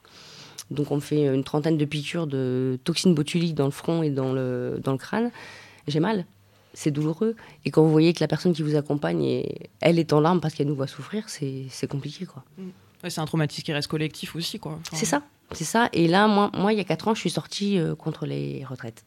Mm. Donc là, quand je vois euh, qu'il y a des personnes qui perdent leur pouce, qui sont mutilées pour les retraites, on me remutile en fait. Et tant qu'il y aura des mutilés, de toute façon, notre choc post-traumatique, tant qu'il y aura des personnes mutilées en France, je pense qu'il sera, il passera jamais. Et sur ce truc euh, des conséquences aussi, en fait, là, tu dis c'est hyper compliqué de pouvoir payer pour des soins qui sont pas remboursés et tout, parce qu'en fait aussi, euh, quand tu es mutilé ou blessé, bah tu peux perdre ton boulot, as pu, tu peux plus, il y a des trucs que tu peux plus faire, donc en fait même la thune que tu aurais pu avoir peut-être avant, même si peut-être pas, bah tu l'as encore moins après quoi. C'est ça, c'est ça, c'est que tout notre quotidien change. Alors il y a financièrement surtout, parce que quand on touche euh, la hache, c'est 900 euros par mois. Alors que beaucoup, on aimerait aller travailler et gagner un peu mieux notre vie et pas dépendre de ça. Il faut savoir aussi que quand on a la hache, on perd aussi plein de la SAMU. On est handicapé, mais on n'a plus le droit à la SAMU. Alors, il faut m'expliquer, parce que bon, on a quand même beaucoup de soins. Et il y a plein de choses comme ça qu'on perd, et du coup, notre vie devient vraiment compliquée. Et, euh, voilà, on a compté les centimes, alors qu'avant, c'était pas comme ça. Donc, euh, et juste se dire qu'on aimerait pouvoir travailler, mais que la Sécu dit non, quoi. Ça aussi, c'est compliqué. Que c'est pas nous qui avons décidé de pas travailler et qu'on n'est pas des feignants, comme certains disent. C'est qu'on peut pas. Non, mais c'est un peu ce truc de l'État qui essaye de trouver toutes les ressources euh, pour bloquer, euh, pour faire chier. Puis euh, en fait, c'est aussi des exemples pour les personnes d'après, hein, pour les mouvements sociaux d'après, pour d'autres révoltes qui pourraient y avoir. Et le, message, il est, il est clair, quoi. C'est-à-dire, les gilets jaunes, on en a fait, l'État, ils en ont fait une catégorie, quoi. C'est-à-dire. C'est ça. Bah, c'est gilets jaunesques, c'est ce qu'ils disent maintenant. Euh, et, on comprend que la, vengeance administrative, elle peut durer euh, quand même très longtemps. Mm. Et qu'ils ils essayeront vraiment de, rien lâcher. Quoi. Bah moi, je prends l'exemple de Casti, euh, qui fait partie du collectif, qui lui a été blessé il y a 10 ans. Il lui a fallu 6 ans en tout pour faire le pénal et l'administratif. Nous, les Gilets jaunes, on en a 4. Le pénal, il n'y en a toujours pas. Donc on va en être loin. Enfin, nous, on part plus sur des 10 ans, des choses comme ça. Et même là, ils essayent de nous mettre effectivement des bâtons dans les roues. Et au côté administratif, mais il y a aussi tout ce qui est personnel, où quand euh, tu sors de chez toi, tu trouves une balle de LBD scotchée sur ta porte de garage, ou que quelqu'un dépose une grenade sur le bureau de, ta femme, ou, euh, ou qu'on est suivi parce que c'est pas des psychos, c'est des réalités. C'est on vit euh, voilà, on vit dans l'attention tout le temps ou des policiers qui nous insultent sur les réseaux ou qui nous cherchent ou qui voilà, enfin il y a plein de choses comme ça ou parce qu'on est gilets jaunes, on est des casseurs, on est des moins que rien, on est des merdes. Et là par contre, tout le monde se fait tabasser mais c'est normal. Parce que c'est pas des gilets jaunes. et c'est ce qui me blesse un peu en ce moment, c'est que là on parle beaucoup des violences policières et tant mieux, mais en disant que c'est horrible alors qu'il y a 4 ans c'était tout aussi horrible comme il y a 10 ans, comme euh, c'est ce qui est un peu dommage quoi. Ouais. Bah, en fait, c'était un peu ce truc contradictoire euh, dans le discours médiatique sur les Gilets jaunes, c'est-à-dire que ça a à la fois visibilisé euh, les violences policières et ça a créé une nouvelle légitimité euh, pour aller fracasser des gens qui seraient pas de quartier, quoi. C'est ça. ou qui seraient moins avec l'étiquette quartier, quoi. Et là, on est en train de retrouver la même chose, hein, c'est-à-dire que le discours d'État, là, sur le, sur le mouvement, peut-être on y reviendra tout à l'heure, mais il y a eu tout le début où il y a un petit peu de dire non, mais c'est des gens qui manifestent spontanément, etc. Et on commence à entendre à nouveau les discours de factieux, de gens qui voudraient faire tomber le régime ou je sais pas quoi, et qui du coup euh, légitimeraient le fait que euh, la brave roule sur des gens, que, enfin voilà. Et, en fait là on est, on est dans ce point de bascule. Euh, le truc c'est que sur les Gilets jaunes ça avait pris plusieurs actes pour le, temps de le construire, qu'ils arrivent à, essayer de l'imposer. Et là, en fait, en une semaine, ils ont déjà préparé leur rhétorique. Et, mais parce qu'ils ont aussi l'expérience d'il y, a 4 ans. quoi. Mm, c'est ça. Bah, de toute façon, même au tribunal, hein, dès que c'est un gilet jaune au tribunal, c'est insurrectionnel quoi qu'il arrive. Hein, pour eux, c'est leur terme. Il faut recontextualiser, ils adorent cette phrase et c'est insurrectionnel tout le temps, même quand il se passe rien. Donc euh, oui, c'est parce que puis même euh, les médias ont aussi beaucoup aidé, hein, nous, nous, traiter de casseurs, de violents, de machin, de... Moi, parmi les 30 mutilés du collectif, il n'y en a pas un qui a été inculpé de quoi que ce soit, ce qui prouve bien qu'ils tirent sur euh, n'importe qui. Et en plus, j'ai envie de dire qu'avec les gilets jaunes, on a fait plus de bruit parce que bah, c'est horrible à dire, mais on est blanc clairement. On vient pas de quartier, enfin on vient de plusieurs milieux différents, donc ça a choqué les gens parce qu'ils se sont un peu plus identifiés. Ce que je trouve moi horrible parce que bah, le premier éborgné, c'était Villiers-sur-Marne il y a 20 ans. Donc euh, il y a 65 personnes éborgnées en France et 32 chez les Gilets jaunes. Donc oui, en peu de temps, mais il y a eu tous ceux d'avant aussi. Et voilà. Et c'est malheureux que ceux d'avant n'aient pas servi et que voilà, après il a fallu les Gilets jaunes, 32 éborgnés, des mains arrachées, 6 euh, mains arrachées et compagnie pour qu'on puisse parler un peu plus des violences policières. Et, euh, voilà, c'est ça qui est dommage. Et, euh, les Gilets jaunes, bah, c'est sûr qu'on a, on a un peu servi d'exemple. Ouais, totalement. Pas forcément dans le bon sens en plus. non, et puis en fait, là, c'est un peu la même chose. Hein. C'est-à-dire que là, vu que dans leurs euh, espèces d'arrestations massives, ils, ils, chopent un peu n'importe qui et que tout d'un coup, ils chopent un jogger, un avocat ou un médecin. Là, tout d'un coup, bah, c'est plus compliqué euh, de construire la figure euh, du monstre euh, à la gilet jaune. Mais en fait, on sent dans la rhétorique là, ultra-gauche qui serait partout en France en train de faire des manifs en centre-ville, on sent en fait ce truc-là qu'ils aimeraient bien construire. Quoi. Et, et, enfin, mais ça reste, ça reste plus compliqué. Je pense que tu as tout à fait raison. Il se passerait la même chose, mais pas, pas au centre de Paris ou pas par les mêmes personnes. On en entendrait soit pas du tout parler, soit il n'y aurait ça. absolument pas de, euh, de discours pour, euh, pour juste dire que c'est euh, totalement absurde. Quoi. Et que, euh, à la fois, euh, ce qui se passe dans Paris, bah, c'est important parce que le mouvement, en fait, euh, ça lui a donné un, un boost. Et dans toutes les villes, en fait, c'est hyper important qu'on dépasse l'intersyndical, que les gens ils mettent le rapport de force comme ils l'entendent face à l'État. Ça, c'est c'est hyper important. Si s'ils ont eu du mal à le caractériser, c'est à, à cause de qui y participe. euh, Bah, c'est ça, c'est qu'avant, on avait un gilet jaune, c'était facile de nous reconnaître ou de dire lui, les gilets jaunes. Là, c'est le peuple qui est dans la rue. Donc, euh, c'est des mélanges de tout, de syndicats, de gilets jaunes, de, de maires, de pères, de familles, de tout. Donc, euh, bah, ils peuvent, ils ont personne à qui pointer en disant, bah, comme avant, c'est les gens de banlieue ou c'est les gilets jaunes. Là, ils peuvent pas. Donc, c'est vrai que c'est un peu plus compliqué, je pense, pour eux de dire, bah, c'est toute la France en fait qui part en cacahuète. Ouais, carrément. On, on le sent, euh, on le sent d'ailleurs un petit peu. euh, voilà. Après, ils essayent de trouver les parades. On verra bien euh, laquelle sera reprise en boucle par les médias. Là, c'est les Black Blocs. hein. Là, ils Voilà. sont sur. Il y a beaucoup de noirs. oui, tout le monde s'habille en noir. Enfin, il n'y a pas que les Black Blocs. a- C'est ça. C'est là, ils sont. Quand je regarde les, les chaînes pourries, c'est un peu ça, quoi. C'est ça caillasse et c'est les Black Blocs et c'est. Donc, voilà. Ouais. Et pourtant, en tout cas à Paris, les gens s'habillent pas trop en couleur de manière générale. Ben non, le noir, enfin, moi je suis tout le temps habillée en noir, c'est classique. Il y en a plein, enfin, je veux dire, le noir euh, est une couleur que beaucoup de gens portent. Exactement. Surtout en hiver, quand il pleut, enfin, je veux dire, j'ai pas un kawaii euh, orange. Ah, Déjà le gilet jaune, ça suffit. Hein Ouais, non, on est d'accord. Ouais, peut-être avant de faire euh, passer un peu de musique, je vais juste revenir sur le truc du fond de, de victime, euh, sur, sur ce qu'on disait, qu'en fait ça crée aussi un énorme délai pour toi, parce que si j'ai bien compris, t'as pas de date, euh, enfin tu sais pas quand est-ce que l'appel va être entendu et tout. Non, depuis septembre, j'attends. Et du coup, euh, même quand tu auras la date, j'imagine qu'il y aura un énorme, enfin un gros délai et tout, donc euh, enfin ça crée quand même. Euh, Les délais délais juridiques en France sont extrêmement longs. Euh, pas parce que c'est la police, hein. les délais- pour n'importe qui, les délais juridiques sont longs. Je veux dire, si moi je renverse quelqu'un, euh, il n'y aura pas un procès dans l'année. C'est comme ça malheureusement. Et en plus, je pense que quand on attaque la police, hein, ils font durer un peu plus le plaisir. Mais, euh, mais c'est le problème, c'est que les délais juridiques sont très longs et que derrière, bah, oui, il y a des victimes qui, qui attendent. Et que 6 mois, 7 mois, 8 mois d'attente, c'est long. Ouais, en fait, c'est des mois de galère pour toi avant de pouvoir avoir éventuellement la main sur cet argent en fonction du résultat de l'appel. C'est ça, sans savoir où on va. C'est on attend sans savoir euh, qu'est-ce que ça va donner. Quoi. Moi, j'avoue que tous les jours, j'ouvre la boîte aux lettres en me disant j'ai peut-être la date de l'appel. Qu'au moins je sache, parce qu'il y a ça aussi, c'est que s'ils reprennent l'argent, faites-le, puis on passe à autre chose et je passe à l'étape d'après. Mais tant qu'on en est là, je peux pas passer à l'étape d'après et c'est ça qui est compliqué. Donc c'est ça qui est d'autant plus euh, dur, c'est que voilà, allez. euh, même moi, là, je suis à deux doigts de dire on arrête le pénal, on fait que l'administratif, tellement j'en ai assez. Mais c'est pas possible. Ouais, ouais, c'est des attentes de ouf. Et du coup, je voulais en profiter pour dire qu'il y a quand même une cagnotte qui a été mise en ligne euh, pour, euh, par rapport à ça, pour euh, bah, t'aider juste à pouvoir te soigner tant que tu peux pas utiliser cet argent.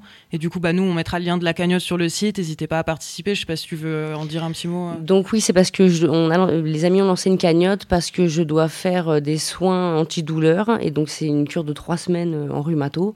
Le problème c'est que tous les frais euh, médicaux sont pris en charge, mais le logement et tout ce qui va avec n'est pas pris en charge et ça coûte très cher. Donc du coup, vu que je voulais pas prendre l'argent mutilé parce que c'est pas pour les frais médicaux directement, on a lancé une cagnotte pour m'aider justement à pouvoir euh, faire ces soins. Donc ce serait pour trois semaines au mois d'avril et vous pou- pouvez trouver la cagnotte soit sur mon mur ou soit sur le mur des mutilés. Ouais, n'hésitez pas à aller voir. Nous, on la mettra sur le site. Et de manière générale, n'hésitez pas à aller voir le site des mutilés pour l'exemple, parce que peut-être euh, il peut aussi avoir des cagnottes pour d'autres gens et c'est important d'aider les gens et tout. quoi. Justement, on est en train de créer le LASO pour pouvoir faire des cagnottes pour tous les blessés parce qu'on a, on est une association euh, au- autonome et donc du coup c'est très compliqué d'avoir de l'argent et là on commence à être à bout de souffle et beaucoup de mutilés commencent à avoir des frais juridiques et d'autres frais médicaux donc du coup bah, voilà on lance des systèmes de cagnottes avec le futur LOASO pour qu'on puisse voilà aider le maximum de personnes. Ouais, donc allez voir ça. Peut-être on passe un coup de musique?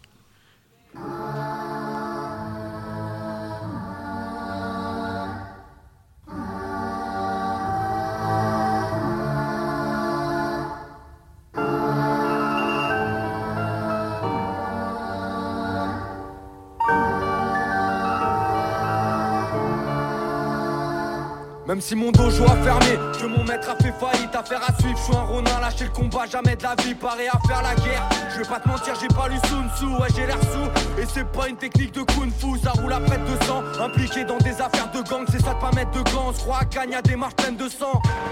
Mauvais élève est devenu mauvais prof, des grosses épaules, drôle d'époque, mais moi j'arrive d'une autre école, v'là sensei qui s'amène. J'ai l'appétit de la hyène, le son que j'amène, classique et légendaire comme la bouffe italienne, sensei. C'est en tant que tel que je m'introduis. Quand les autres parlent sans rien produire Moi je collectionne les balades, c'est pas grave Gros, c'est la vie, fond de la voix je me balade. Sur le plancher océanique, j'ai pas le temps pour voter. Pas de costard, frais comme un nouveau-né Je fais des faces de connard, je serai le plus cotard Des rappeurs sous-côté Je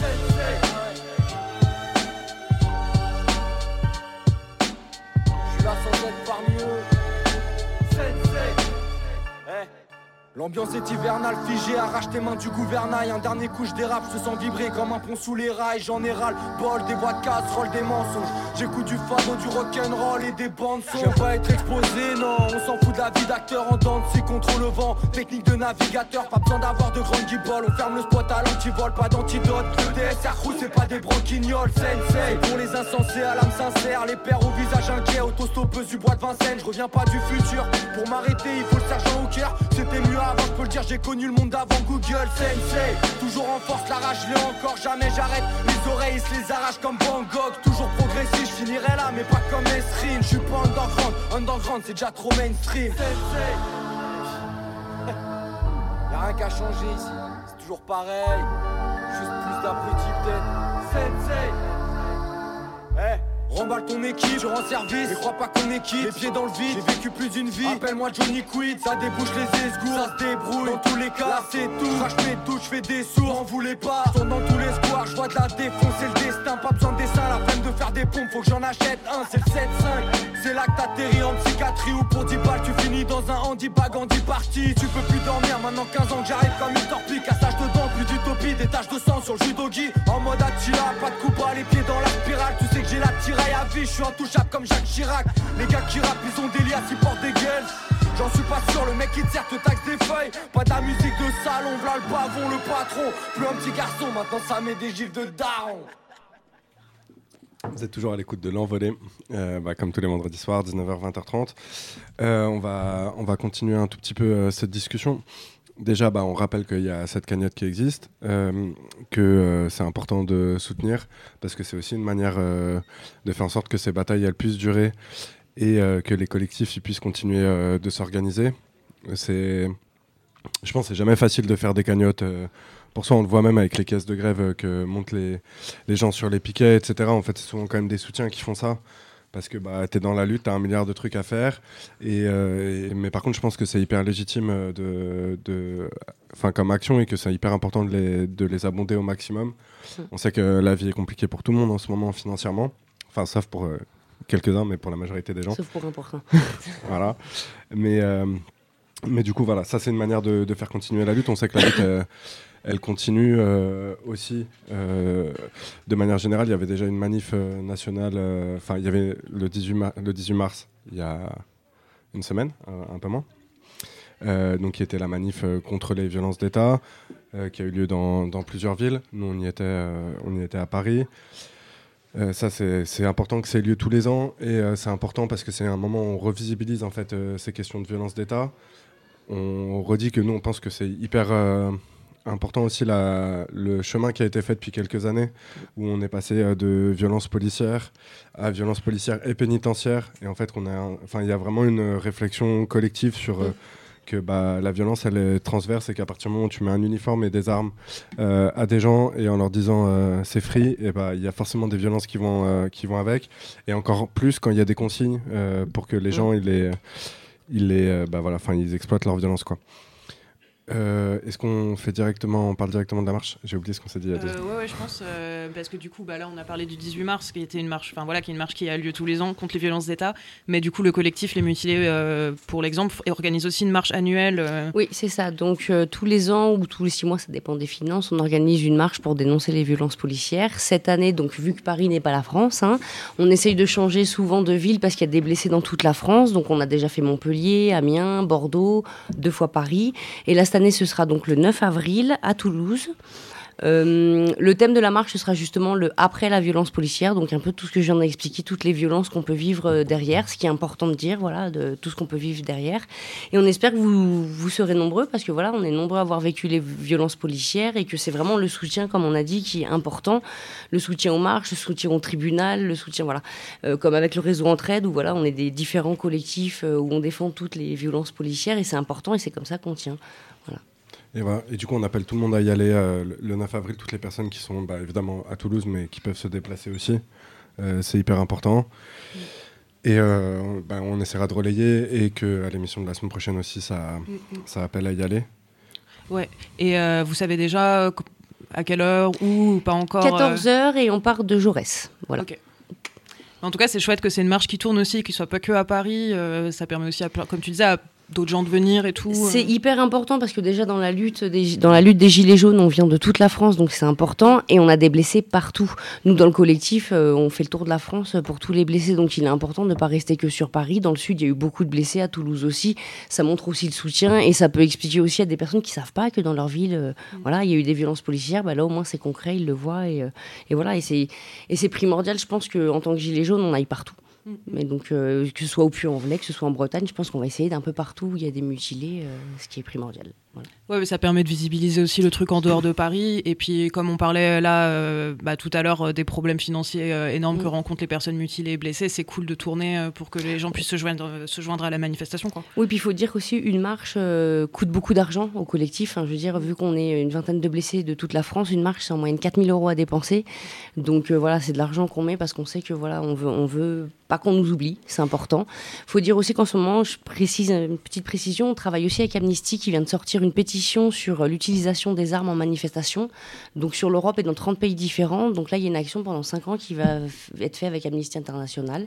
Et on a de la chance parce qu'on va pouvoir travailler avec eux jusqu'à aller peut-être à parler euh, à... je crois que c'est... Je suis désolée, j'ai perdu le nom, c'est le soir. Euh, c'est pour aller parler à l'Europe, tu veux dire ouais, au Parlement? ça, Oui, c'est ça, pour, pour faire une mention sur l'utilisation des LBD et des grenades. Donc euh, espérons que voilà, ça fasse un peu de bruit. En plus, avec Amnesty, donc ça nous donne aussi de la visibilité. Et parce qu'on est plein de pays à subir ça, et, euh, parce que la France fournit aussi les LBD, les grenades dans d'autres pays, et le système du maintien de l'ordre dans plein d'autres pays. Donc il est aussi important de le dénoncer. Et voilà, donc euh, grâce à Amnesty, ça va donner, je pense, une bonne visibilité sur tout ça.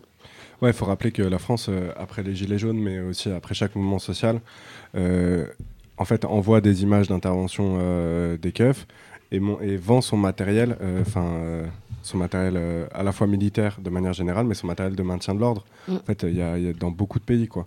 Et que du coup, là, les violences policières dont on parle, euh, pour eux, c'est une vitrine. Euh, enfin voilà, c'est une espèce de vitrine. Comme les guerres sont des vitrines pour les marchands d'armes, quoi. c'est ça. C'est juste dégueulasse, quoi.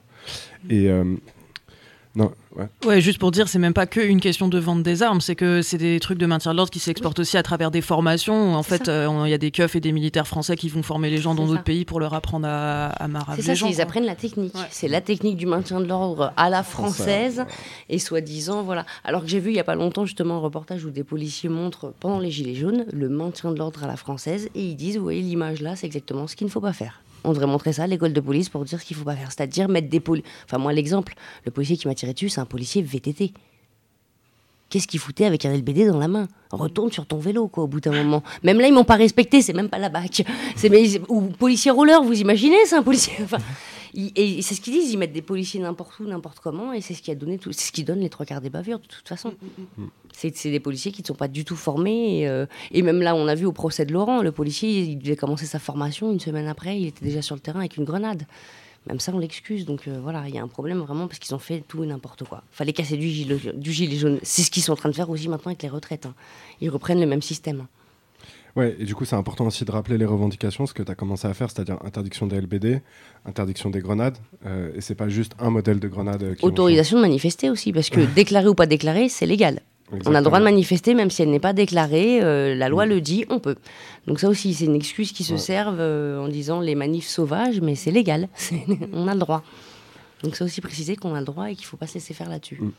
On rappelle aussi euh, les, euh, les revendications euh, du réseau d'entraide vérité et justice, hein, les interdictions des clés d'étranglement, Oui. qui ont causé aussi des morts ces dernières années. Et que tout ça, c'est des revendications qu'il faut porter euh, haut, en fait, parce que s'ils n'ont plus les grenades, s'ils n'ont plus le, le LBD, euh, et ben malgré tout, c'est un rapport de force qui est différent euh, dans la rue, quoi. Et, et que Ou même les armes. Leur, les leur armes. nouveau truc, c'est euh, refus d'obtempérer et on te tire dans la tête, quoi. Mm. Même les VTT d'ailleurs, hein, qui, ont, qui buté oui. quelqu'un à Paris. C'est ça, c'est maintenant, tout, ils trouvent Mm. n'importe quelle excuse, c'est ce qui est grave. Et c'est vrai qu'il faut tout dénoncer. Et que ce soit dans les prisons, que ce soit dans, dans les quartiers populaires, que ce soit les meurtres, parce que clairement, hein, c'est des meurtres de la police. hein. Quand on étouffe quelqu'un, c'est un meurtre, hein. il n'y a pas d'autre terme. Donc euh, il faut dénoncer tout ça. Voilà. Nous, c'est vrai qu'on ne s'arrête pas qu'à l'utilisation des LBD et des grenades, Mm. parce qu'il y a bien plus à dire, en fait. Exactement. Et il faut rappeler que le LBD, le taser euh, arrive en prison, euh, expérimenté dans certaines prisons. On sait qu'il n'y a aucun endroit dans tôles-là euh, où c'est expérimenté, où il y a euh, les distances de sécurité, Mm. que de toute façon ils n'appliquent pas euh, dans la vie, mais il n'y a même pas la possibilité euh, théorique euh, de rester euh, dans la légalité, mais par contre on sait qu'ils les utilisent. Quoi. Et donc euh, voilà, donc c'est important de demander l'interdiction euh, partout de, de ces armes et euh, qui sont fabriquées en France. Il y a déjà eu des actions sur les sites d'armement pour, pour empêcher tout ça. Et ça, c'est hyper important que le mouvement social s'en saisisse, en fait. hein. C'est comme toute la question de l'enfermement et de la répression, ça doit être Oui. au cœur des sûr. mouvements sociaux, parce que c'est l'autodéfense. Et c'est comme ça qu'on qu'on va garder le droit de s'exprimer dans la rue, qui en fait est le seul endroit où nous, on peut s'exprimer réellement. Quoi. Mm. Et bah, peut-être que c'est le moment un peu de faire le, un peu plus le parallèle avec euh, ce qui se passe euh, ces derniers temps. Parce qu'il y a eu un peu euh, différentes phases en fait dans ce mouvement de, de contestation sur les retraites, mais qui en fait est quand même vachement plus large que les retraites, il faut le dire. Il n'y a, que l'intersyndical et les 8 pélos là, qui, ont, euh, qui, font ça, parce que sinon en fait pour tout le monde c'est à la fois un problème euh, sur euh, la vie chère, c'est un problème sur le fait qu'on n'ait plus le droit de manifester, c'est un problème de la manière dont on est gouverné de manière autoritaire, enfin avec ce basculement de, régime dont on, parlait en début d'émission.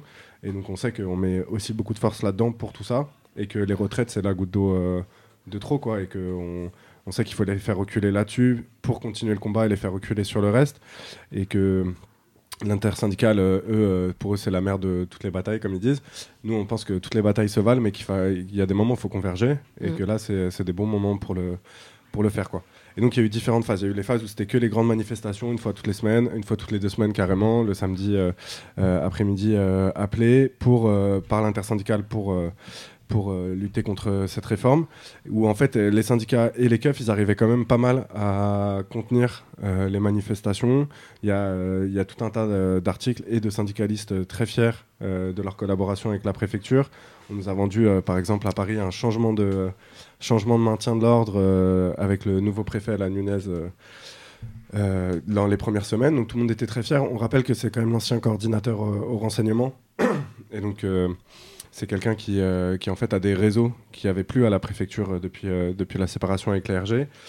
Et il y a ce qui se passe en fait depuis, depuis, quelques, depuis deux semaines, avec à la fois des piquets, dans, par exemple en Ile-de-France, dans tout un tas d'endroits où il y a donc à la fois des endroits où les gens ils vont bloquer et donc tu dépasses le cadre simple de la grève, mais avec une solidarité de partout.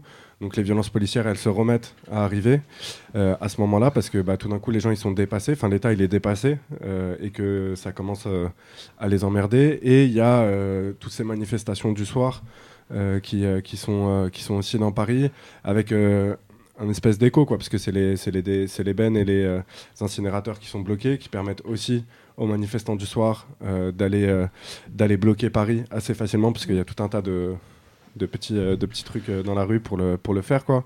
Et donc, c'est euh, et donc c'est très pratique. Et face à ça, il y a la réponse de l'État. Et en fait, la réponse de l'État, elle est sensiblement la même que pour les, pour les Gilets jaunes. Enfin, de toute façon, on n'en doutait pas non plus des masses. hein. Euh, voilà. C'est-à-dire beaucoup de violences policières, euh, déjà, des arrestations massives. On est revenu sur des, euh, sur des chiffres, enfin voilà, des centaines de personnes qui se, font, qui se font interpeller. La préfecture qui communique beaucoup sur le nombre d'interpellations pour essayer de faire peur aux gens. Le truc, euh, c'est que ça se passe pas que à Paris, même s'il y a beaucoup d'interpellations euh, sur Paris, mais que ça se passe dans énormément de villes. Mm. Euh, et ça, c'est hyper important de, de le dire parce que c'est aussi ça qui les fait flipper. C'est-à-dire qu'ils peuvent pas juste mettre plein de keufs à Paris et verrouiller la ville. Là, c'est partout que, que ça pète. Et, et donc, ils se font un peu dépasser. Donc, il y a beaucoup de violences policières, beaucoup d'arrestations. Le truc, c'est que les arrestations reposent essentiellement sur rien parce qu'ils n'ont pas, ils ont pas le temps. C'est pas des, euh, en dehors des appels à se rejoindre à une place ou quoi. En fait, ça se passe un peu partout euh, dans la ville. Et donc, en fait, euh, c'est des petits groupes, des, des keufs qui chassent un peu tout le monde.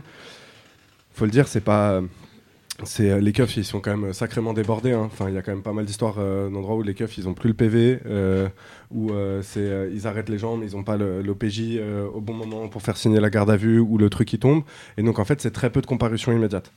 Donc, euh, il y a beaucoup de libération euh, au bout de 24 heures. En fait, l'objectif, il est clair, hein, c'est à la fois de faire peur aux gens pour pas qu'ils aillent manifester, faire peur à l'ensemble de la population euh, en Ile-de-France parce que la police, elle rafle tout le monde, elle tape tout le monde. Que tu, que, où que tu, qui que tu sois et que tu te balades dans ces quartiers-là, dans Paname, eh ben, tu, peux te faire, tu peux te faire taper. Et quelques euh, comparutions immédiates et, et des ferments, mais, mais très peu. Quoi. Donc il y a évidemment une note du ministère de la Justice qui est sortie pour expliquer euh, les, euh, les réponses possibles et qui en fait encourage à, à poursuivre un maximum les gens. Le truc c'est que pour le moment, bah, ils n'ont pas, euh, ils ont pas les motifs, donc il n'y a pas encore des chambres de comparution immédiate qui sont ouvertes spécialement pour juger le mouvement où on va mettre le pire des juges, le pire des procs ou la pire des procs, histoire qu'il y ait des peines d'interdiction qui tombent, euh, d'in- d'in- d'interdiction de territoire ou des peines de prison, ce qui était le cas hein, pour les Gilets jaunes euh, Mhm. à Paris et, euh, et ailleurs. Euh, mais en tout cas, c'est vers ça qu'on tend. Quoi. Euh, c'est euh, cette répression, essayer de marquer les gens bah, dans leur corps et dans leur tête en leur faisant peur et que le, mot il circule. Le truc qui est, important, je pense, c'est que pour le moment, en tout cas, ils n'ont pas réussi à faire peur. Quoi. Et que les gens, ils continuent, que ça, ça continue à descendre dans la rue quasiment tous les soirs. Et ça, c'est hyper important. On ne sait pas combien de temps on va tenir, puisque en fait, ça reste éprouvant. Euh, et que, évidemment, face aux violences policières, il n'y a personne qui est hyper. euh, Enfin, qui est qui est à l'aise. Quoi. Donc, c'est pas la, la question euh, de, de, de la jovialisme, mais qu'il y a un vrai mouvement collectif qui fait que pour le moment, on arrive à tenir. Et, euh, et c'est ça qui les fait flipper. Quoi. Oui, puis contrairement avec les Gilets jaunes, il y a aussi beaucoup de blocages. Donc là, ils ont aussi peur de ça parce que non seulement il y a des manifestations, mais c'est aussi bloqué de partout et, euh, et ça tient. Et c'est ça qui est beau, c'est que c'est dans toute la France, euh, c'est vraiment qu'on va du sud dans le nord, à l'est, à l'ouest, partout quoi, même les toutes petites villes. euh, et c'est moi je trouve ça magnifique parce que voilà, il y a une solidarité de dingue, mais c'est vrai qu'il y a, y a ça voilà qui, qui change aussi. Ouais, carrément. Et en fait, le truc, c'est que pendant les Gilets jaunes, les syndicats, ils s'étaient désolidarisés. Quoi. Ouais, carrément. Genre, euh, Tout le de- monde s'était désolidarisé. Hein. Ouais, carrément. Mais, euh, et du coup, il y avait une espèce de, de fracture qui a été mise en place par les syndicats en mode genre, alors nous, on n'est pas eux. euh, Mm. Nous, quand on, fait, euh, quand on fait des actions, c'est euh, c'est dans le cadre de la légalité, etc. Après, après s'être bien fait humilier pendant. alors, ils, sont- ils se faisaient déjà humilier avant. Mais là, après s'être bien fait humilier publiquement, tout un tas de fois, ils commencent aussi à avoir plus de mal à condamner, à condamner les choses. Et surtout, il y a quand même un certain nombre de gens euh, de leur orga euh, qui viennent avec leur chasuble et qui se font taper de la même manière. euh, ils se font interpeller de la même manière. Ils se prennent les charges euh, aussi en manif. Euh, mais c'était voilà et en fait juste cette fois-ci ils ont décidé de pas se désolidariser de nous pour le moment Euh, ce qui est voilà on sait pas jusqu'à quand ça va tenir hein, puisque ils attendent que ça aussi quand même faut, faut le dire mais euh, mais du coup c'est vrai que cette jonction là elle fait vraiment peur quoi à l'État et on le sent enfin il y a quand même la visite Oui. euh, du roi d'Angleterre qui a été annulée en. France Bah oui, ils, ont fait- brû- ils ont tout brûlé, alors ça fait, ça fait moins classe. ça, Ça fait moins beau Paris. Hein. Oui, c'est ça, il y a des poubelles, il y a du feu partout. En plus, je crois qu'ils devaient aller à Bordeaux, ils ont brûlé la mairie. voilà C'est dommage. bon, on s'en passerait bien de toute façon de sa visite. hein. à part ça Mais ça doit foutre la honte à Macron quand même, je pense. exactement Hein, ça de se dire, plaisir, bon, mon, mon pays c'est le bordel, du coup je peux pas recevoir. Mince. Ouais, ouais, bon, ça, c'est- c'est symbolique, quoi, mais en, Oui. en vrai, ça, ça montre un peu le, le niveau de rapport de force là qui est en Mm. train de se, se poser dans le pays. Le fait qu'hier, euh, il y a eu masse de monde et que dans plein de villes, c'est continué tard, en fait, ça fait que l'intersyndicale, elle, elle peut pas lâcher le mouvement. euh, qu'elle est obligée d'appeler à une prochaine date euh, mardi prochain et, euh, et ça c'est ça c'est important quoi parce que c'est aussi tout ce truc de ce mouvement c'est qu'on on doit à la fois mettre la pression à l'État on doit mettre la pression à l'intersyndicale pour qu'il continue euh, qui continue, continue de soutenir les grévistes qui continue de soutenir les blocages euh, qui continue d'appeler aux manifestations et pour le moment de, de notre côté le, le truc tient quoi et donc euh, Et du coup, euh, dans le, le collectif des mutilés pour l'exemple, a commencé à être contacté par des gens qui ont été blessés là pendant le mouvement social. Oui, il faut pas hésiter d'ailleurs, euh, si vous êtes témoin ou si vous faites partie de la famille d'un blessé, que vous avez été blessé ou mutilé, n'hésitez pas à nous contacter. Euh, même si c'est pas forcément évident tout de suite, nous on sera toujours là, on sert aussi à ça et, euh, et donc n'hésitez pas à soit venir sur notre Facebook, notre Messenger ou à contacter des mutilés et on pourra bah, déjà vous aiguiller un peu sur ce qu'il faut faire, vous soutenir et puis voilà, quitte à vous donner des noms d'avocats militants pour vous aider aussi, il faut vraiment pas hésiter parce que il n'y a pas que les mutilations, il y a aussi les blessures avec séquelles et beaucoup de gens n'osent pas voilà venir nous voir parce qu'ils vont dire je suis juste blessé, on met pas de il n'y a pas de hiérarchie sur la blessure et qu'en plus quand on a été blessé que ce soit matraqué avec euh, séquelles ou pas. Il y a aussi le choc post-traumatique qui bouffe quelqu'un, parce que clairement, c'est ce qui nous ronge le plus. C'est euh, la blessure au début, mais le choc post-traumatique nous, voilà, nous bousille la vie. Donc, ne pas hésiter à nous contacter ou à vous rapprocher de, des associations avec lesquelles on travaille ou des collectifs. Et voilà, quand il arrive, on aura votre coordonnée, on n'hésitera pas à vous recontacter. Et c'est important. N'hésitez pas à le faire, parce que c'est important de pas rester seul dans ces moments-là. Exactement. De toute façon, c'est collectivement qu'on arrive à avoir de la force. Exactement. Et c'est d'ailleurs notre seule force face à l'État, c'est euh, que nous, nous, à la fois, on est solidaires et qu'on est nombreux, nombreuses euh, Bien sûr. à se tenir. euh, quoi. C'est ce qui est resté avec les Gilets jaunes, hein. c'est cette solidarité, il y a une vraie solidarité entre nous et, euh, et c'est vraiment ce qui est marquant dans les Gilets jaunes, c'est que même quand c'est pas dans les manifs, il y a une solidarité. Voilà, quand les gens font des cagnottes, euh, ils donnent, quand on a besoin de vêtements ou même d'alimentation, d'a- certains vont donner ou vont accompagner l'un ou l'autre pour telle démarche, tel truc. Et c'est ce qui fait qu'on a pu rester ensemble et être unis, c'est parce qu'il y a eu une solidarité dès le début avec les Gilets jaunes. Et bah, on continuera de donner des nouvelles. Nous, on va relayer euh, la cagnotte, euh, évidemment. Euh, bah, merci beaucoup d'avoir pris le temps de, de raconter. Enfin, parce que c'est à la fois, enfin, c'est important en fait que ces histoires elles continuent de circuler et qu'on continue d'en parler régulièrement, quoi. Donc ça, c'est merci à toi. Nous, on continuera de parler du mouvement social euh, comme on peut. On peut dire euh, en vite fait, en, en clin d'œil, qu'il y a le congrès de la CGT qui se tient à partir de lundi et que euh, la personne qui est censée incarner l'aile de la lutte de la CGT, c'est Céline Versati ou quelque chose comme ça, mais que c'est une surveillante pénitentiaire. qui s'exprime beaucoup dans les médias et qui dit ah bah ouais nous d'ailleurs on n'a pas le droit de grève chez les chez les matons mais on a l'habitude de bloquer les prisons alors qu'on n'a pas le droit alors nous, on n'a aucun problème avec les blocages de manière générale, mais en fait, on rappelle que bloquer une prison, c'est euh, bloquer des euh, êtres humains, que c'est bloquer des familles qui viennent en, en parlu, euh, qui font beaucoup de distance, et que voir quelqu'un comme ça s'afficher fièrement sur ces pratiques-là, bah, ça fait bien mal, et ça montre Mm. aussi un peu le poids de la, de la CGT pénitentiaire. On aura l'occasion de plus en parler, surtout si, si elle est élue, quoi, mais se dire que c'est cette personne-là qui est censée incarner le renouveau de la lutte au sein de la CGT. Et bah les gens ils sont mal partis là-bas quoi. Enfin, Faire le renouveau. voilà et, euh, et ça fait euh, et ça fait vraiment chier quoi. Enfin donc, euh, Bah, donc- bloquer une prison, c'est quand même leur prendre le minimum qui. Enfin, ils ont déjà le droit à rien. Le minimum qu'on leur autorise, on leur prend. Enfin, c'est juste euh, dégueulasse, quoi. Ouais, puis c'est surtout pour demander plus de moyens de réprimer à l'intérieur aussi, quoi. Oui, en plus, en plus.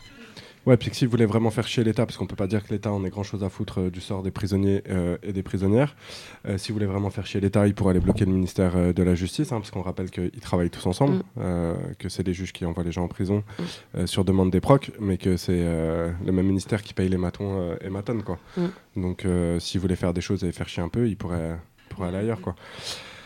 Ouais. Et non, et dire qu'en fait, euh, la CGT pénitentiaire, parce qu'on parlait de, la période, c'est aussi, un, aussi un syndicat où il y a quand même un sacré nombre de, matons euh, racistes euh, qui appellent à la mort, violents, etc., en- envers les prisonniers. Et que dans une période de bascule, en fait, où le racisme est de plus en plus décomplexé, où on entend des trucs horribles, des propositions gouvernementales horribles. Il y a les JO qui arrivent en Ile-de-France, le, le tout sécuritaire, c'est. Enfin, on aura l'occasion d'y revenir dans d'autres émissions, mais on, sait que ça va aller de, de pire en pire si on n'arrive pas à freiner le truc. C'est un très mauvais signal qui est envoyé, en fait, euh, euh, que la CGT euh, enfin, élise à cette personne à sa tête, quoi. Mais on comprend mieux aussi le poids de la CGT pénitentiaire quand on sait que, parce qu'elle est déjà dans le conseil fédé- confédéral, quoi, et donc elle est déjà en fait à la direction soi-disant collé- collégiale de la CGT. Même si on sait ce que ça veut dire démocratie au sein de la CGT, c'est pas non plus. C'est pas comme non plus la démocratie quoi. Voilà. Euh, mais euh, par contre, euh, voilà, on sera attentif et on espère que, on espère que ce sera pas elle qui sera, qui sera à la tête. Même si euh, les, les autres concurrents ont pas l'air vachement mieux, hein, parce que les- c'est marrant, mais les chefs, c'est rarement, euh, c'est rarement des gens très drôles dans la vie. Ouais, peut-être pour rajouter un dernier truc sur ces trucs de syndicats, euh, il y a le syndicat de la magistrature qui a sorti un petit communiqué qui s'appelle L'autorité judiciaire n'est pas au service de la répression du mouvement social. Donc c'est quand même rigolo euh, qu'ils essayent de se donner le beau rôle là-dessus. quoi. Ouais, et puis il faut rappeler qu'ils sont pas au service de la de la répression du mouvement social, euh, bah, on aimerait bien euh, reparler de ces dernières années quand même. Enfin, là, on en a parlé avec les Gilets jaunes, qui sont en fait, euh, ça dépend ce qu'on appelle mouvement social, mais des, des révoltes ou des luttes dans des quartiers ou dans les anciennes colonies, bah, en fait, c'est des mouvements sociaux et que là, ils sont quand même à balle dans la répression du mouvement social et que c'est quand même eux qui font tenir le système avec les matons, les keufs, etc. Parce que sans toute cette répression, ça fait longtemps qu'en réalité, les, les 1% qui se gavent sur nos têtes, et bah, qu'on aurait récupéré ce qu'ils nous doivent, quoi, et que du coup, euh, il y, aurait plus ça. Et donc, en fait, ce serait, euh, il serait temps que ces gens-là, ils se posent vraiment la question de, leur rôle euh, dans ce système économique et euh, de domination. Et en, même temps, euh, on sait très bien que bah, ces gens-là, ils viennent aussi des classes supérieures. Et donc, euh, là, c'est bien beau de, de faire genre, euh, c'est des juges euh, soutiens du mouvement social. On sait, on sait ce que ça veut dire être euh, juge et de gauche, quoi. Enfin, ouais, il y a des, des petites contradictions dans cette phrase. C'est comme euh, pour un certain nombre d'avocats militants, euh, Oui. voilà, qui, euh, qui, se font des, qui se font des bons salaires de Des militants, très quoi. gros salaires de militants. Voilà. J'aimerais bien voir où ils partent en vacances. Ça. Dubaï. Parce que c'est des militants. Voilà. On en profite pour faire l'agenda, appeler au, Ouais. au reste. Ouais, du coup, on voulait rappeler que demain, euh, enfin demain et après-demain, donc euh, ce week-end, tout le week-end, à la parole errante, il y a un week-end euh, antiraciste et décolonial, et que du coup, demain à 17h30, il y aura une discussion, euh, notamment avec Fatou Dieng et avec la famille d'Alassane Sangaré, qui est mort en prison euh, voilà, à Fleury il y a quelques mois. Et donc, je crois que c'est à 17h30 et Fatou était passé il y a deux semaines, je crois, pour en parler. Donc, voilà, n'hésitez pas à y aller pour les écouter et pour parler avec eux. Et euh, on voulait aussi annoncer qu'il y aura une présentation de l'envolée la semaine prochaine, vendredi 31 mars, à la librairie Publico qui est euh, à l'arrêt Oberkampf à Paris. Donc c'est à 19h. On va reparler de la censure. euh, donc voilà, si vous voulez venir, c'est cool. Donc Publico, c'est rue Hamelot, et La Parole Errante, c'est à Croix-de-Chavaux, c'est... euh, Euh, Rue François Deberg, je crois. Exactement. Et du coup, c'est important d'y aller aux deux. Et c'est important aussi pour les gens qui sont dispo euh, d'aller au week-end euh, des coloniales, puisque en fait, c'est des paroles pareilles hein, qu'on va pas entendre euh, non plus des masses euh, dans la vie. Alors, le seul truc, c'est que demain, il y a une manif en même temps. C'est le problème en ce moment. A voilà, Des manifs tout le temps et plein de dates. c'est ça. Donc, pour les personnes qui sont à l'extérieur et qui, euh, avant d'aller écouter euh, ce- ce- cette discussion avec Fatou, ont envie euh, de dire que, bah, effectivement, il faut lutter contre les retraites, mais il faut aussi lutter contre les différentes. Enfin, ce qui reste de la loi Darmanin. Donc, ju- juste pour dire en deux secondes, ils ont annoncé le fait que la loi Darmanin, elle allait pas être votée finalement à partir du 28 mars, mais qu'ils allaient la faire passer en, plusieurs fois. La loi Darmanin, donc c'est une loi de répression des étrangers et des étrangères. Ils ont dit qu'ils allaient faire d'abord passer le, le volet le plus consensuel. Alors le volet le plus consensuel, c'est réduction du droit d'asile, euh, c'est euh, OQTF plus systématique, retrait de titre de séjour euh, pour euh, menace à l'ordre public ou euh, non-respect des valeurs de la République.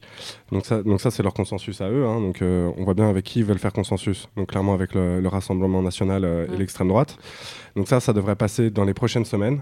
C'est ce qu'annonce, euh, c'est ce qu'a annoncé Macron là quand il a parlé mercredi. Et euh, donc il y a une manifestation au départ de République à 14h demain à Paris, mais il y en a aussi dans un certain nombre de villes. Euh, et euh, on appelle euh, toutes les personnes qui sont dispo à l'extérieur à se joindre à ces manifs. Il y a l'intersyndicale parisienne qui appelle à faire le lien entre les retraites et euh, cette loi raciste, et c'est important de faire, euh, de faire le lien euh, et de rappeler que, bah, évidemment, euh, les personnes étran- étrangères sont euh, surexploitées en France et que c'est elles euh, aussi qui ont le moins le droit à la retraite, euh, parce qu'avoir un titre de séjour en France, ça prend des années, et que euh, c'est très dur d'avoir après ça 43 annuités euh, de travail, quoi. Et, donc, on, appelle les gens à y aller au maximum, à se tenir au courant des initiatives qu'il pourrait y avoir pour lutter contre ces lois. Il y a déjà au moins une manif qui, a subi une interdiction, c'est à Rennes. Et, donc, pour les gens qui seraient là-bas, il faut se renseigner sur les, les rendez-vous qui vont peut-être changer, qui vont être donnés. qui vont être donnés. Ouais, et on avait un dernier truc à annoncer. C'est une discussion qui va avoir lieu euh, lundi 27 mars à la Baudrière. Donc euh, la Baudrière qui est euh, un squat à Montreuil rue Robespierre. Et du coup, il va avoir une discussion autour de la, fin, du 41 bis, qui est un régime carcéral italien hyper hardcore, et, du coup dans lequel se trouve actuellement Alfredo Cospito, qui est en grève de la faim depuis des mois. Et euh, donc voilà, c'est à 19h, n'hésitez pas à y aller, c'est hyper important en ce moment. Et du coup, on voulait juste euh, dire euh, que là, Alfredo euh, Cospito vient de faire un arrêt cardiaque et donc enfin, sa situation de santé s'aggrave de ouf et que l'État italien a toujours pas cédé sur le fait de le faire sortir de ce régime-là. Et il y a deux ou trois semaines, je sais plus quelle émission, on avait reçu un appel d'une copine qui revenait un peu plus en détail sur ce que c'est le 41 bis et sur la situation d'Alfredo Cospito. Donc n'hésitez pas à aller, n'hésitez pas à aller l'écouter pour en savoir plus et donc du coup aller à la discussion à la Baudrière lundi. Ouais, ce qui est important de rappeler euh, là-dessus, c'est que donc là, c'est, on parle beaucoup de Cospito, euh, parce que sa situation, elle est inquiétante, qu'il y a tout un tas de camarades qui sont inquiets. Il y a des actions euh, quand même dans plusieurs pays européens pour demander la fermeture de ce régime pénitentiaire qui est particulièrement hardcore, mais que derrière lui, en fait, il n'est pas tout seul à être enfermé dans ces conditions, et que sa lutte, c'est l'occasion de demander donc l'arrêt définitif de ces conditions d'isolement euh, horribles, euh, donc qui sont au- autant de la torture physique que, que mentale, que lui, il a décidé euh, bah, de mettre sa vie en danger euh, en, en luttant comme ça. Et donc, c'est important de se rendre à cette discussion, de voir euh, un peu qu'est-ce qui est. Enfin, de se rendre compte de ça, de- d'en discuter et, euh, et de rappeler que voilà, l'isolement, bah, ça, ça reste une pratique courante en Europe. Que nous, en France, enfin, nous, à l'envolée, on en parle souvent pour la France, mais que tous les pays ont leur système d'isolement, quoi. Et, et donc voilà, et, de, et que la solidarité internationale, c'est important euh, aussi. Et, et donc c'est- bien que ces discussions aient lieu, euh, y compris en plein mouvement social, quoi, pour continuer à faire rentrer euh, cette parole-là. Ouais, juste pour repréciser, euh, c'est quand même plus de 700 personnes en Italie qui sont soumises au régime 41 bis quoi. C'est pas, euh, enfin c'est quand même énorme. On passe aux dédicaces vite fait. Et bah il y a K qui nous a envoyé des dédicaces. Euh, donc un gros bisou à Vanessa et force à toutes et toutes les mutilées. Un salut à Kémy, ravi que tu sois connecté même isolé. Tes messages ont bien été transmis par tu sais qui. De la force aux enfermés, dedans et dehors. Lâchez rien, on est ensemble. Euh, on voulait passer euh, aussi un mot évidemment à Karim qui, est à Valence. On pense à Watt, Kémy, bah, toujours. Aux prisonnières des Baumettes avec qui on est en contact, et bah, lâchez rien. Voilà, on sait que les, les temps sont durs, surtout, euh, surtout euh, voilà, si tu nous écoutes, tu te reconnaîtras.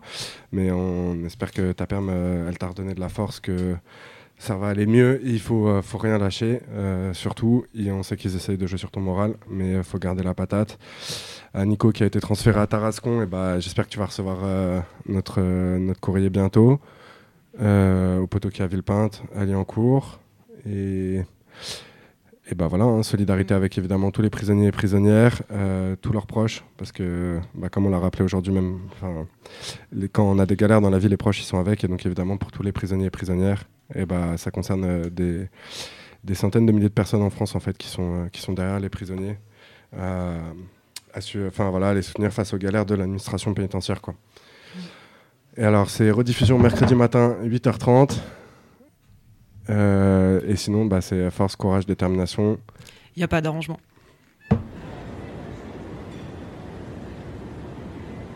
Ils sont voleurs, ils sont assassins, ils sont violeurs, c'est tout ce qu'ils sont. L'immigration n'est pas une chance pour la France, c'est même un fléau. L'immigration aggrave le chômage. 2 millions d'emplois sont actuellement occupés par des étrangers et pourraient l'être par des Français. Et je considère que le voile, c'est un étendard du fascisme islamique, c'est une svastika au féminin. On a le sentiment que vous dites et que vous pensez la même chose.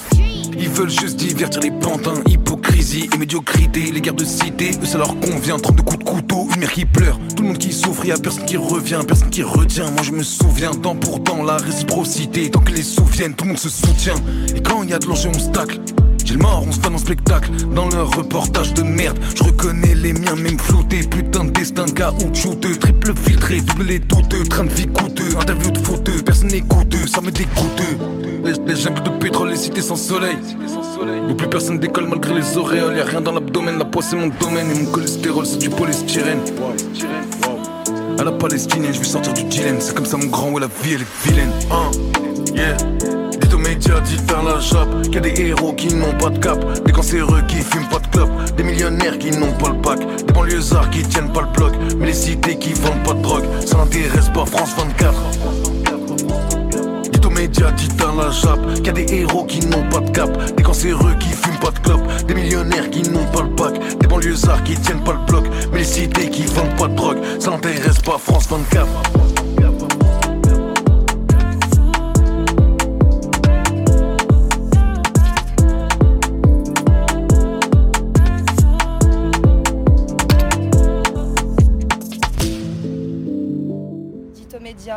dites à la JAP qu'il ne tenait pas le bloc. Dites au proc qu'il n'avait pas tenu le Glock. Dites aux médias que sa peine c'est courte, qu'il se plaint et que personne l'écoute. Nuit courte, la cellule se fume, l'horreur s'y bloque. Dites à la JAP qu'il crie que les surveillants s'y moquent. Résultat de leur justice en toc. Trompe et troque, leur vérité s'échoque. Je suis en haut de ma tour. Je déambule aller-retour. Le soleil se lève sur un nouveau jour. Mehdi n'est plus là à qui il tour. La prison tue sans assumer leurs actes. Mais ça, ça n'intéresse pas France 24. Ouais, ça fait partie du processus. On n'est pas maudit, on n'est pas dernier. Faudrait être fort, pas se défoncer plus. L'atterrissage est brutal quand on fait que planer. Grand n'écoute pas les soulards, aucune attention. Tu dois leur prêter. Parler d'islam, ça cache la pauvreté. C'est ça qu'on appelle le coup du foulard. Petit, ça glisse dans les couloirs. Les autres rient de ta douleur, aucune lumière dans le trou noir. Les gosses naissent pas dans les choux-fleurs, ça grandit très vite au placard. Comprends les hagards, voir quand t'es blagueur. Le cerveau se développe quand il n'y a pas de cœur. Les, les jungles de pétrole, les cités sans soleil. Où plus personne décolle malgré les auréoles. Y'a rien dans l'abdomen, la poids c'est mon domaine. Et mon cholestérol c'est du polystyrène. À la palestinienne, je vais sortir du dilemme. C'est comme ça mon grand, ouais, la vie elle est vilaine.